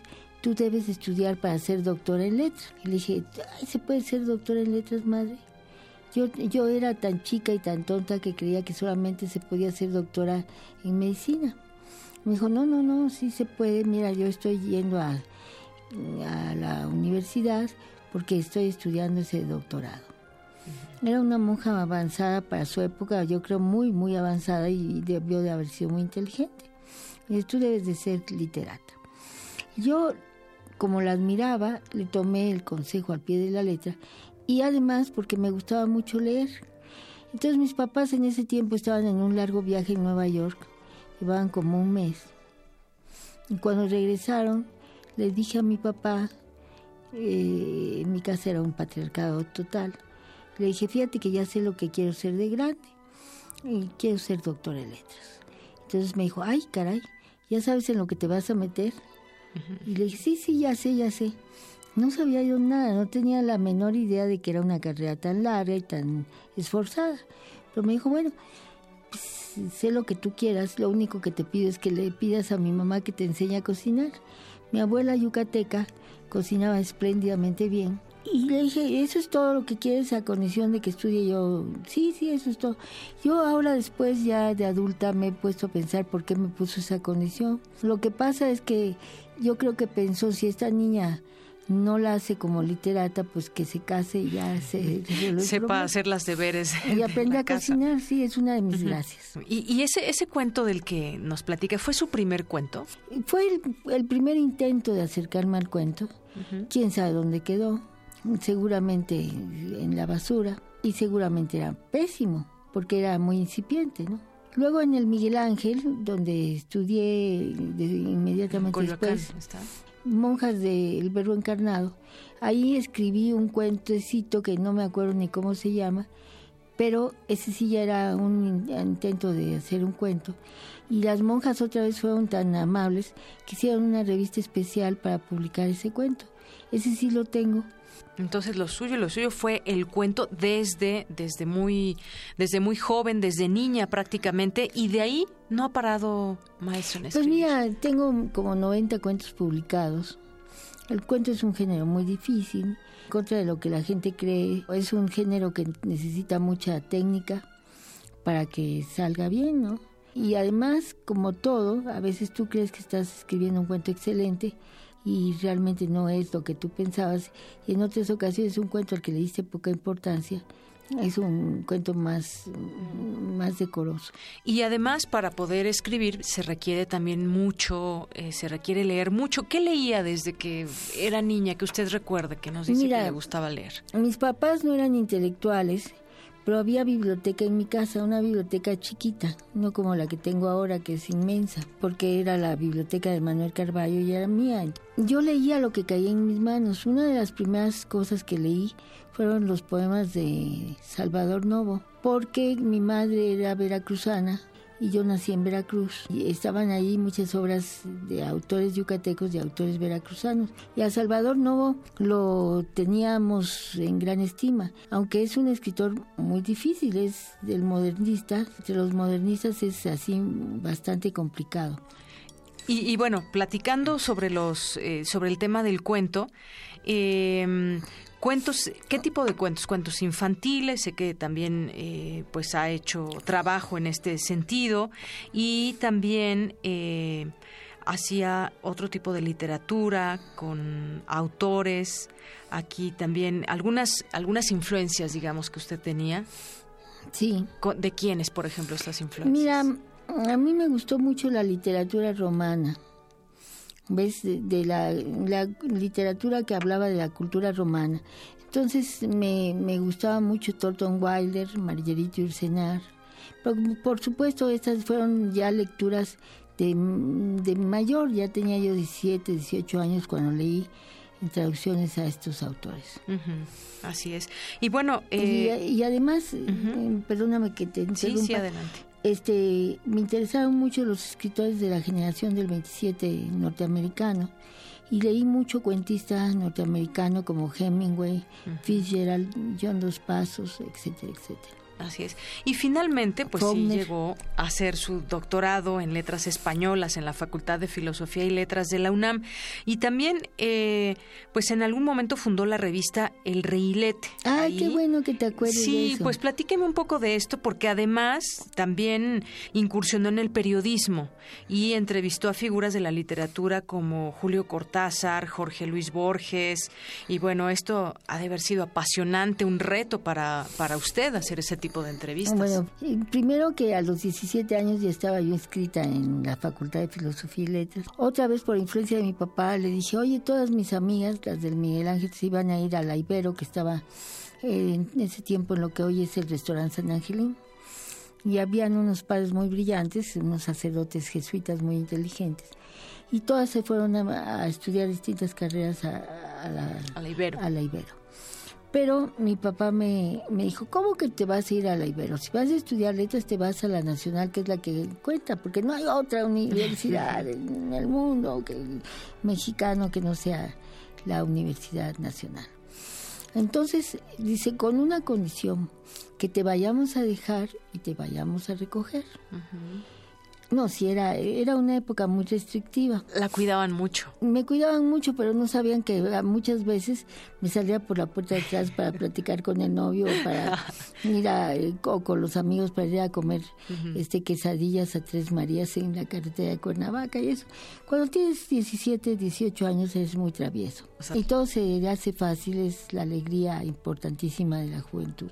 Bueno, entonces ahí estudié con grandes escritores, Julio Torri, Rosario Castellanos, de quien hoy di una conferencia, por eso me ves un poco extenuada, Luisa Josefina Hernández, que era una extraordinaria maestra, Sergio Fernández, que era un extraordinario maestro, que formó a generaciones y generaciones de escritores y de investigadores y de maestros. En fin, estaba mm, don Francisco Monterde, estaban muchos autores, mm, Julio Jiménez Rueda, muchas gentes importantes que pasaron a la historia de la literatura mexicana.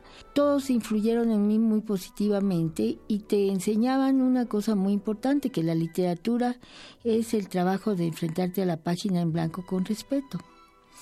Entonces, una, cuando los críticos bondadosos dicen que soy muy cuidadosa en el estilo, pues tengo que decir que tal vez sea cierto, que corrijo mucho, y eso se lo debo a otro escritor a quien conocí fuera de la universidad, que fue Juan José Arriola, a quien también entrevisté.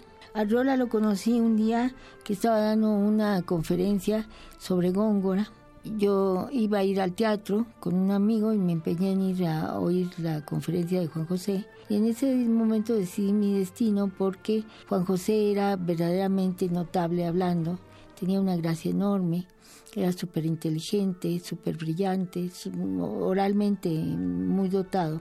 y decidí que yo quería estudiar con él. Porque Arriola tenía un taller gratuito en lo que era el Centro Mexicano de Escritores. Primero, claro, la sede del centro era para los becarios del centro, que habían sido muchos y muy importantes.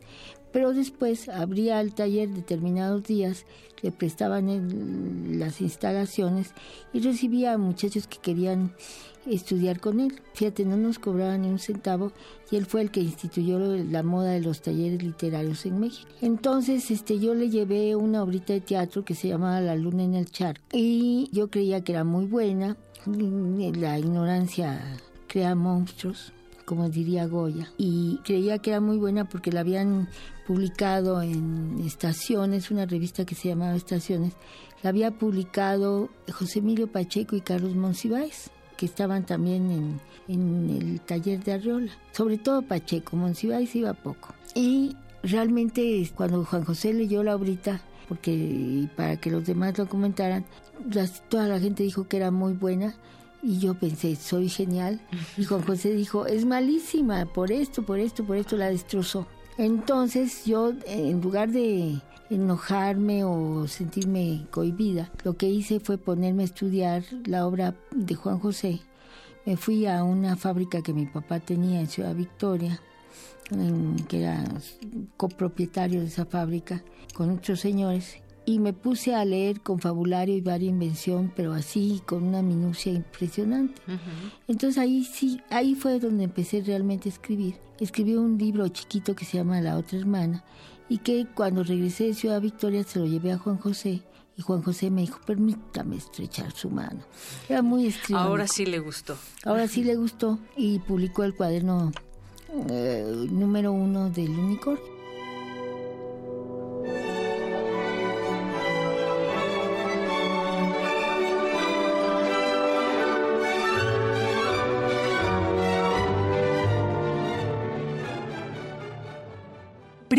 RU.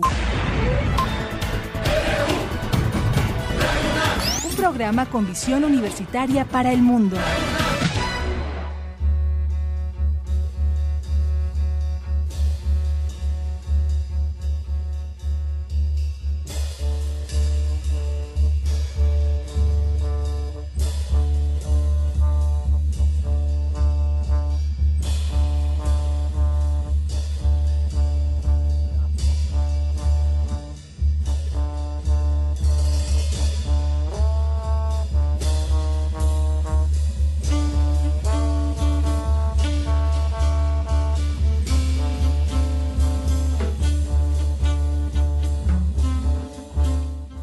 Bien, estamos escuchando a Marion Brown, que murió un día como hoy, 18 de octubre del año 2010. Fue un músico estadounidense de jazz y saxofonista y que perteneció al grupo Marion Quarter.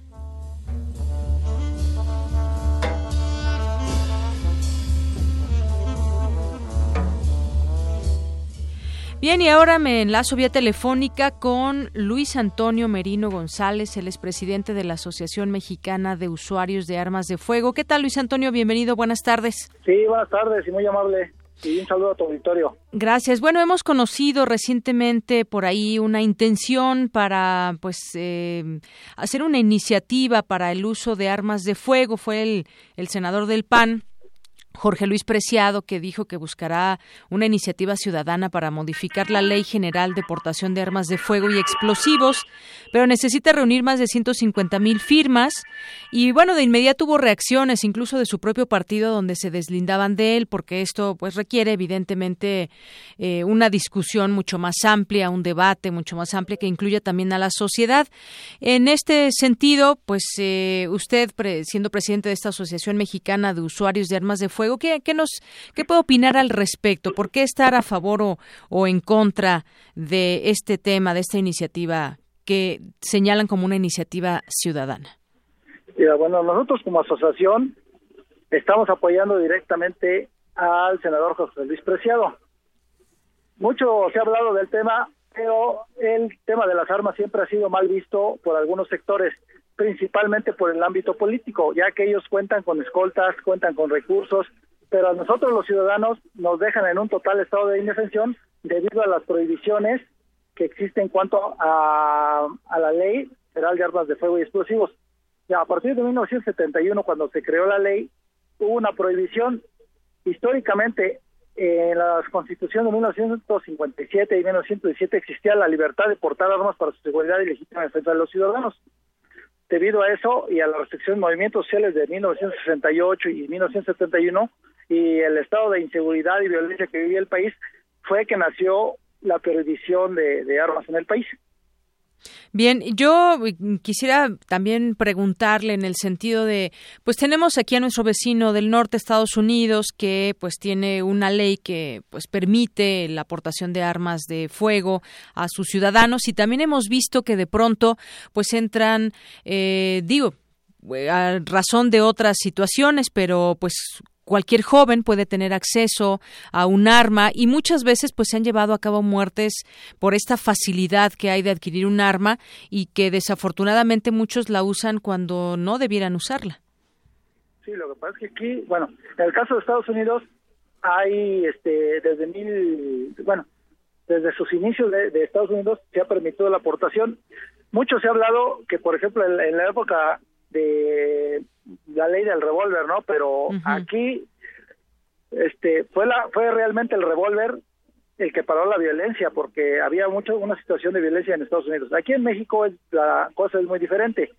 Anteriormente aquí sí se permitía la libre portación eh, desde te digo desde las constituciones de 1857 y 1917. digo, no fue hasta 1971 que hubo esa prohibición. Anteriormente había armerías en México, había fábricas de armas en México, se vendían en armerías en todo el país, pero debido a la restricción que, hay en la actualidad, se genera un mercado negro, se genera corrupción, y, básicamente eso es lo que está pasando.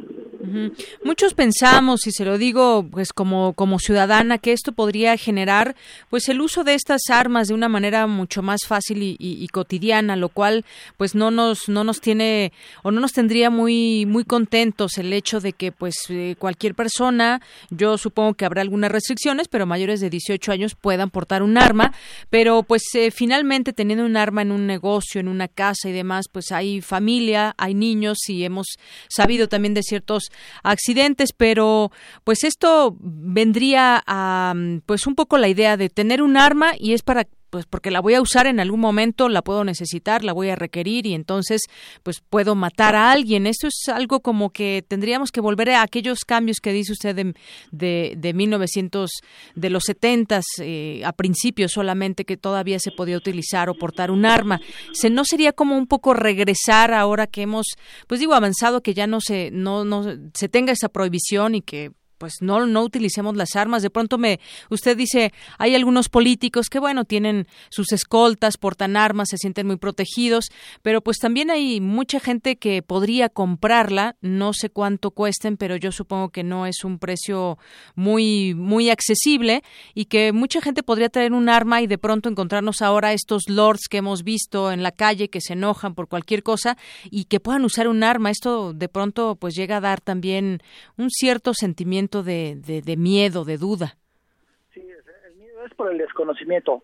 En la actualidad, la legislación actual sí permite que todo ciudadano tenga un arma en su casa. Aquí la situación es que la mayoría de delitos son cometidos dentro y fuera del domicilio. La delincuencia, eh, los, delincuentes ya, ya pueden traer un, arma libremente, para ellos no existe la ley, puesto que hay corrupción, hay impunidad, hay hay este una serie de, cuestiones que obviamente pues ellos los protegen, ¿no? A nosotros los ciudadanos normales, honrados, honestos y que sí trabajamos, que sí pagamos impuestos, no es posible que nos dejen en un estado de indefensión sin poder defendernos. Aquí hay un problema de educación, tanto de educación, de civismo, económico, de toda la índole, pero siempre a los ciudadanos nos han dejado eh, en un estado total de indefensión de parte de, todos los gobiernos. en la, eh, volvemos al tema de, que en la antigüedad, en, el periodo anterior a 1971, no había los niveles de violencia que existen en el país.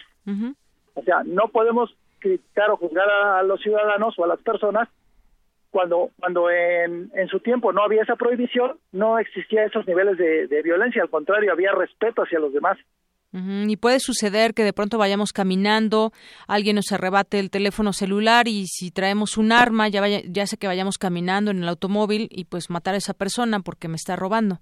Es que eso ya existe, o sea, en la actualidad ya ya la gente ya está tan cansada de la, de la situación de violencia, de robos, de secuestros, que ya es tal la inseguridad que la gente ya, aunque viole la ley, prefiere traerla y violar la ley que a quedarse indefenso, que lo maten o lo secuestren, le corten un dedo, le corten una oreja, pidan rescate y luego muchas veces no tenemos la seguridad que vayamos a regresar eh, a nuestra casa aún pagando el rescate. Bueno, pues sin duda esto es, esto es polémico, es un, es un tema que levanta muchas muchas dudas y bueno, habrá quien esté a favor o en contra. Hablaba el senador justamente preciado de que habían levantado varias encuestas y que la ciudadanía se ha pronunciado a favor de la aportación de armas en negocios y dio cifras como que alrededor de 250 mil armas de, de manera anual ingresan a México y en total hay 15 millones de armas, 10 millones de las cuales están de manera ilegal en el país, lo cual pues también es una cifra preocupante, ¿no? Sí, es preocupante porque aquí, para empezar, solo hay una tienda de venta de armas legal en México y si lo comparamos con Estados Unidos, que hay 64 mil tiendas de armas legales en Estados Unidos, pues es una diferencia bastante grande. Aquí eh, la misma, bueno, el mismo gobierno genera la, la corrupción, el tráfico de armas, porque no hay un, una forma legal de comprarlas más que en un solo lugar. Eso es lo que genera el mercado negro, la corrupción, que sea más fácil comprarle un arma al vecino de manera ilegal cuando cuando la Constitución nos da el derecho de poseer y, portar armas de manera legal, pero no lo hacen alcanzable a todo a todos los ciudadanos. Hay ciudadanos que desconocen que tienen el derecho a comprar un arma legal en la Secretaría de la Defensa. Bien. Bueno, y conocemos de la Asociación del Rifle allá en Estados Unidos. ¿Sería como equiparable esta asociación que usted preside aquí en México? No tanto equipable. Lo que pasa es que, eh, por ejemplo, ahorita está mal visto por el tema de que están apoyando al señor Trump. Los, pero la Asociación del Rifle de Estados Unidos defiende el derecho de los ciudadanos de Estados Unidos a, poseer y portar las armas de fuego. Eh, allá defienden la segunda enmienda. Aquí podría llamarse algo similar, pero no no tenemos una no estamos ligados con ellos es un es un movimiento totalmente independiente el que nosotros llevamos es un movimiento de ciudadanos honestos somos abogados hay abogados hay arquitectos este médicos amas de casa trabajadores gente común somos los que los que estamos dentro de esta asociación. No venimos apoyados por ningún partido político no tenemos recursos no tenemos los no tenemos los, los mismos recursos que podría tener la la NRA bueno, pues eh, ahí está, son, son pues datos que también se van conociendo. También decía eh, por ahí que en Suiza, eh, que es el país más seguro del mundo, la mitad de su población está armada, pero bueno, pues los niveles de seguridad allá en Suiza, pues les dan, digamos, oportunidad de no usar sus armas, ¿no? Porque no hay, no hay lo que lo que tenemos aquí en México. Sí, lo que pasa es que es un problema de educación. Si, si por ejemplo, en Suiza tienen un nivel de educación muy elevado y queremos compararnos también queremos comparar todos los niveles de violencia, pero también eh, en el país falta mucha educación, faltan recursos, faltan muchos apoyos para la gente, hay mucho descontento social, falta de oportunidades y podríamos irnos a muchas cosas que, que van relacionadas, pero que aparentan ser otra cosa. ¿Y, no sería un poco como, pues, difundir un poco el, el hacerse justicia por propia mano? No, es muy diferente hacerse justicia por su propia mano con una legítima defensa. Si a usted ¿usted dejaría que la mataran, que la asaltaran, que la secuestraran? No, por supuesto, pero no me gustaría que de pronto si alguien me roba un celular, pues meterle un tiro a alguien, ¿no? Tampoco me gustaría. Yo, yo creo que también no, pero si, si está en usted poder defenderse y salvar su vida, la, la mayoría de periodistas corren el riesgo y son la, la población también muy afectada en la violencia. Sí, no, tiene usted razón en ese sentido. Lo que no me gustaría a mí es traer un arma, pues. Bueno, eh, eh, también, eh, sí, es un tema polémico, dice usted, pero aquí hay, hay, lo que propone el senador presidente no es tanto que todos, sea la obligación de todos portarla, sino que el quien tenga, quiera ejercer su derecho, la pueda hacer, y quien no tenga, y quien no quiera ejercer su derecho, pues que no lo sabe hacer, puede ser libre, en ese sentido. No, no hay que, este, sacar las, las cosas fuera del contexto. Bueno, pues es un tema, no sé si usted esté de acuerdo, que debe discutirse ampliamente, que se debe pues tomar la opinión de todos los sectores de la población, no, no, no solamente de algunos. Así es, le, vuelvo a comentar, en la, en la legislación actual sí se puede, pero sí se puede tramitar una, una licencia de arma, de hecho cuesta 2.124 pesos una, una licencia de portación de arma. Aquí el problema radica en que la Secretaría de la Defensa aplica un criterio que no es claro, que no es un criterio específico. No sabemos, dice que se puede tramitar una licencia por el empleo, por la situación especial eh, del lugar donde se viva o cualquier otro motivo justificado, pero no no hay más información de qué empleos, de qué motivos podrían ser justificables para otorgar una licencia. Hay cuatro mil licencias autorizadas, digo, sí hay cuatro mil licencias autorizadas en todo el país y armas legales registradas. A la fecha hay un poquito más de cuatro millones de armas. Somos un total de 120 millones de mexicanos. Esto equivale al, al menos del 1% de la población. Pues sí, habrá que habrá que preguntarle a la gente también en, su conjunto. No sé si pueda existir la figura tal vez de una de una consulta. Y además aquí en la Ciudad de México, por ejemplo, pues se han hecho campañas para que la gente que tiene armas pues le entregue las armas a la autoridad y a cambio pues les dan algún electrodoméstico o algún algo a cambio les dan y esto se ha venido haciendo desde hace ya varios años. Sí, pero es que cierto éxito. Sí, pero los delincuentes no son las que los entregan. la, la, gente que entrega su arma es gente gente que tiene necesidad económica o que la tiene abandonada ahí, pero no son los delincuentes. O sea, los ciudadanos honestos quieren y buscamos defendernos. Los delincuentes jamás van a entregar un arma porque es su herramienta de trabajo. Jamás van a entregar un arma a los delincuentes. Bien. Bueno, pues eh, muchas gracias, Luis Antonio Merino González, por platicar con nosotros sobre este tema, que, insisto, es un tema que se debe de platicar, de debatir ampliamente. Gracias por su participación con nosotros. Usted es presidente de la Asociación Mexicana de Usuarios de Armas de Fuego y se pronuncia a favor de esta iniciativa de portación de armas. Sí, así es. Bueno, pues muchas gracias. Sí, para servirle, hasta luego. Hasta luego, muy buenas tardes. Bueno, pues ahí está el tema. ¿Usted qué opina? Opine con nosotros aquí a través de nuestras redes sociales, en Twitter y Facebook, en arroba PrismaRU y PrismaRU en Facebook. Bueno, rápidamente les quiero eh, obsequiar a quien nos llamen eh, tres libros que tengo en mis manos. Uno que, bueno, nos hacen llegar los centros de integración juvenil. Uno es Inhalables, un problema reemergente de salud pública. Otro es Consumo de drogas, riesgos y consecuencias. Y otro, Daños y consecuencias del consumo de la marihuana, la evidencia en el mundo. Si usted quiere alguno de estos, de estos libros, nos puede llamar al 55 36 43 39. Arte y cultura.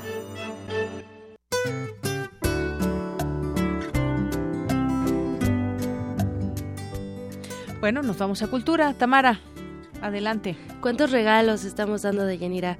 Por cierto, todavía nos sobran cinco pases dobles para el día domingo para que se vayan a la sala Nesa.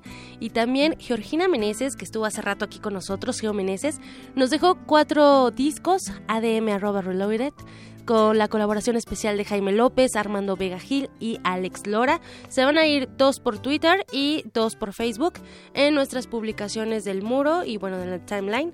Y bueno, también en otra información, Don Quijote ha permanecido vigente desde que fue concebido por Cervantes hasta nuestros días. Y en la obra Quijote vencedor de sí mismo, este personaje se verá envuelto en una vorágine de historias cervantinas y contemporáneas en las cuales irá tras su máximo enemigo, el hechicero Festón. Quijote vencedor de sí mismo, de Mónica Hot y Claudio Valdescuri, se presenta hasta el 30 de octubre en el Foro Sor Juana Inés de la Cruz, los jueves y viernes a las 8 de la noche, sábados a las 7 y domingos a las 6 de la tarde. Si les interesa esta obra de teatro, visiten www.teatrounam.com para mayor información, es la recomendación de hoy.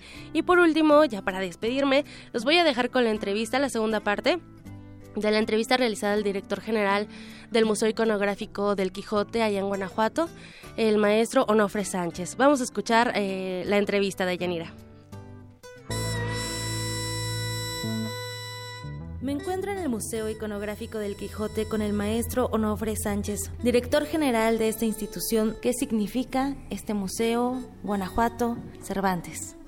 En 1987 se inauguró este museo y fue algo muy emblemático porque lo inauguraron el presidente de México, Miguel de la Madrid, y el presidente de España, Felipe González. Este museo fue inventado, creado y posteriormente donado a México a través de Guanajuato por don Eulalio Ferrer Rodríguez, que fue un hombre del, exilio, uno más de los exiliados españoles que salieron en los finales de los 30 de la Guerra Civil Española y entonces él llega a México y para él fue siempre un símbolo por las cuestiones de adversidad que vivió. Entonces él, él tuvo en sus manos siempre un libro del Quijote que siempre le dio fortaleza y le dio ánimo y le dio sentido a su vida. Y entonces él ya, ya establecido en la Ciudad de México fue un hombre pues muy genial en muchos aspectos y como empresario también. En la publicidad en la, Exactamente, entonces llegó a tener una, una empresa de publicidad que en los años 60, 70 pues fue la más importante de México.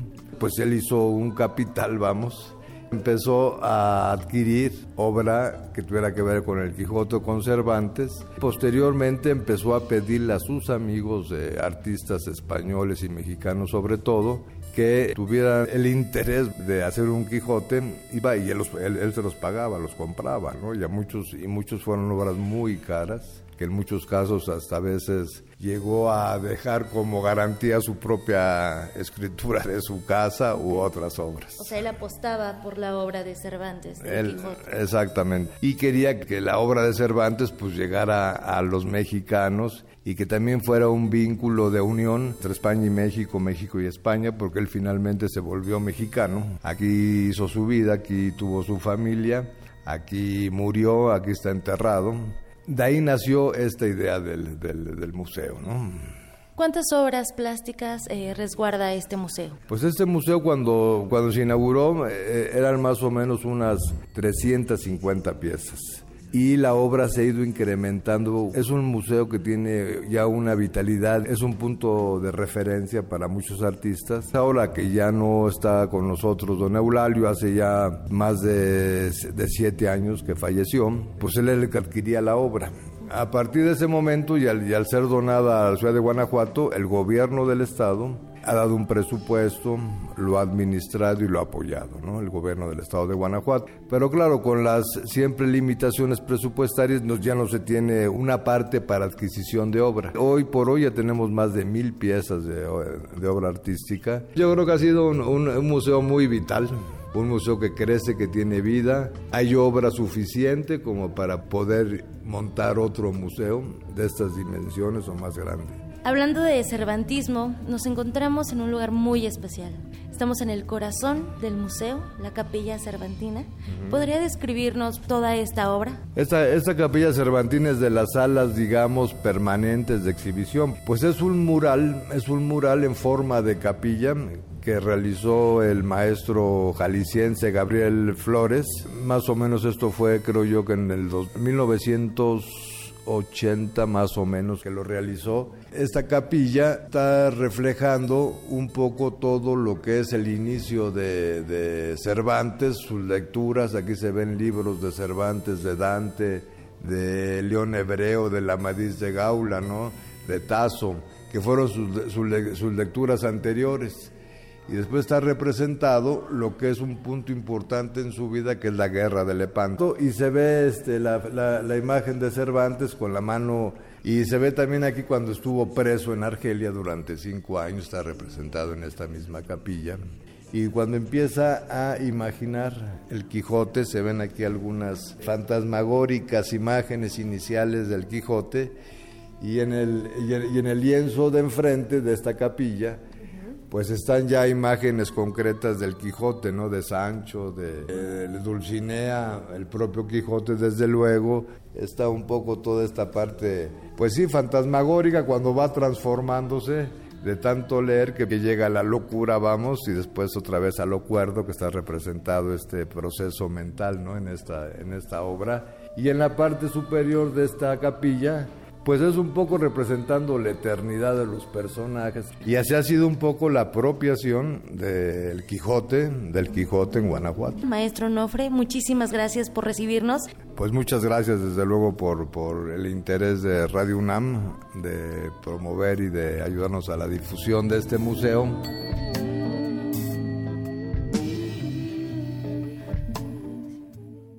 Zarpazo RU.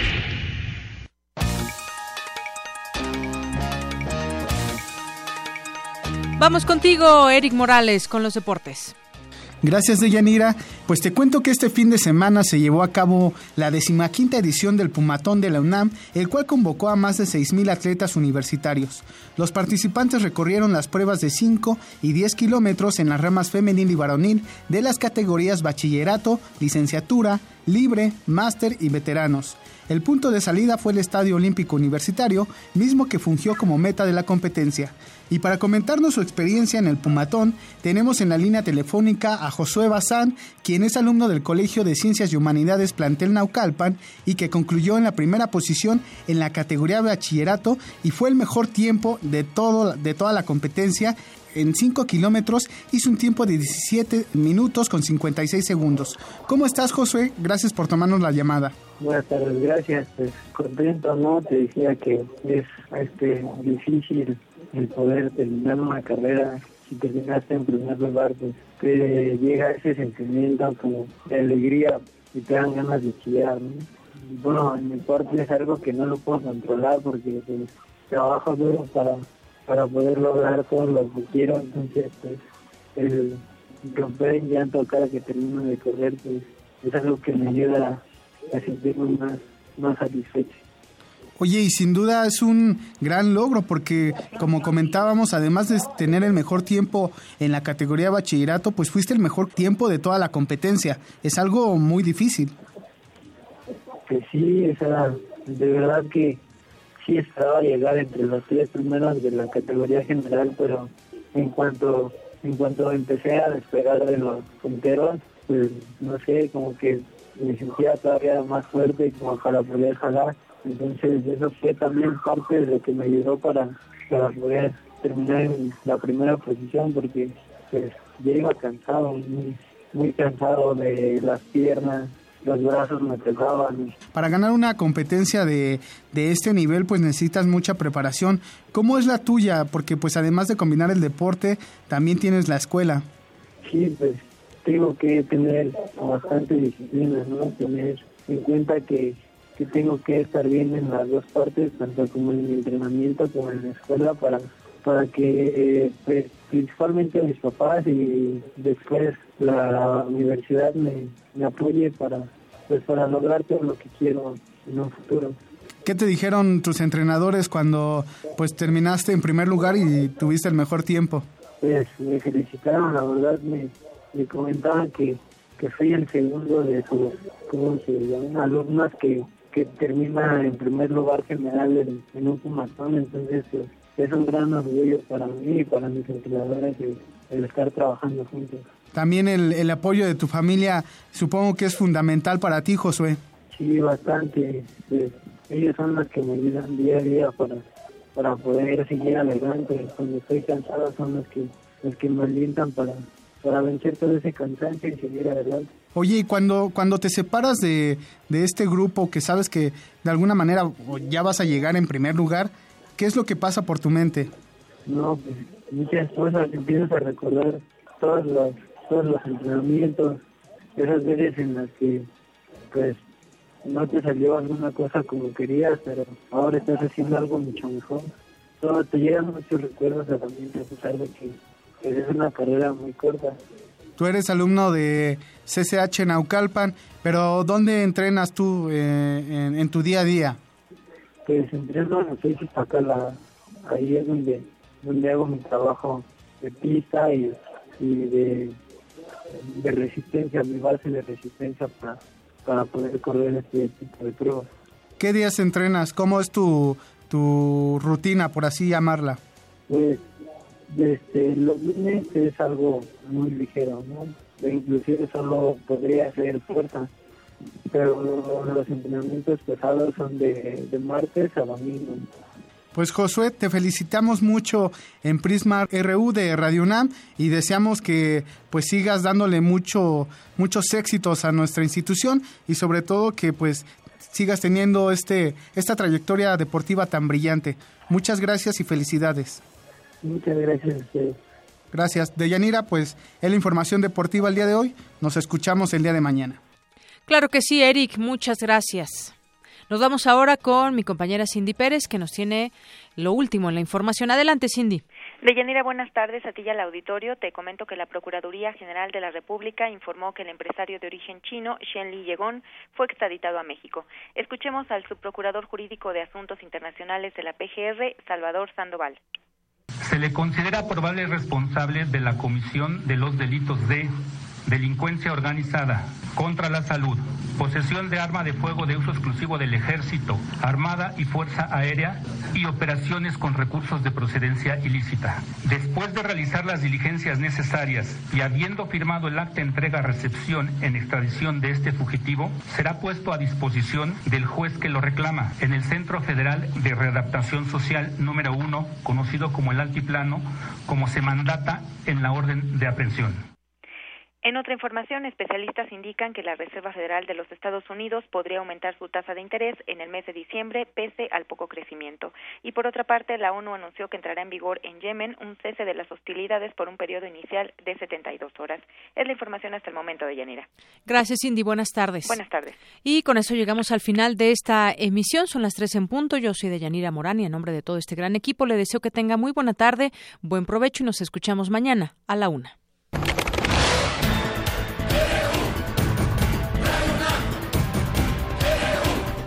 Prisma RU, los perfiles del acontecer universitario de México y el mundo en una frecuencia. De lunes a viernes, de una a 3 de la tarde. Radio UNAM, clásicamente informativa.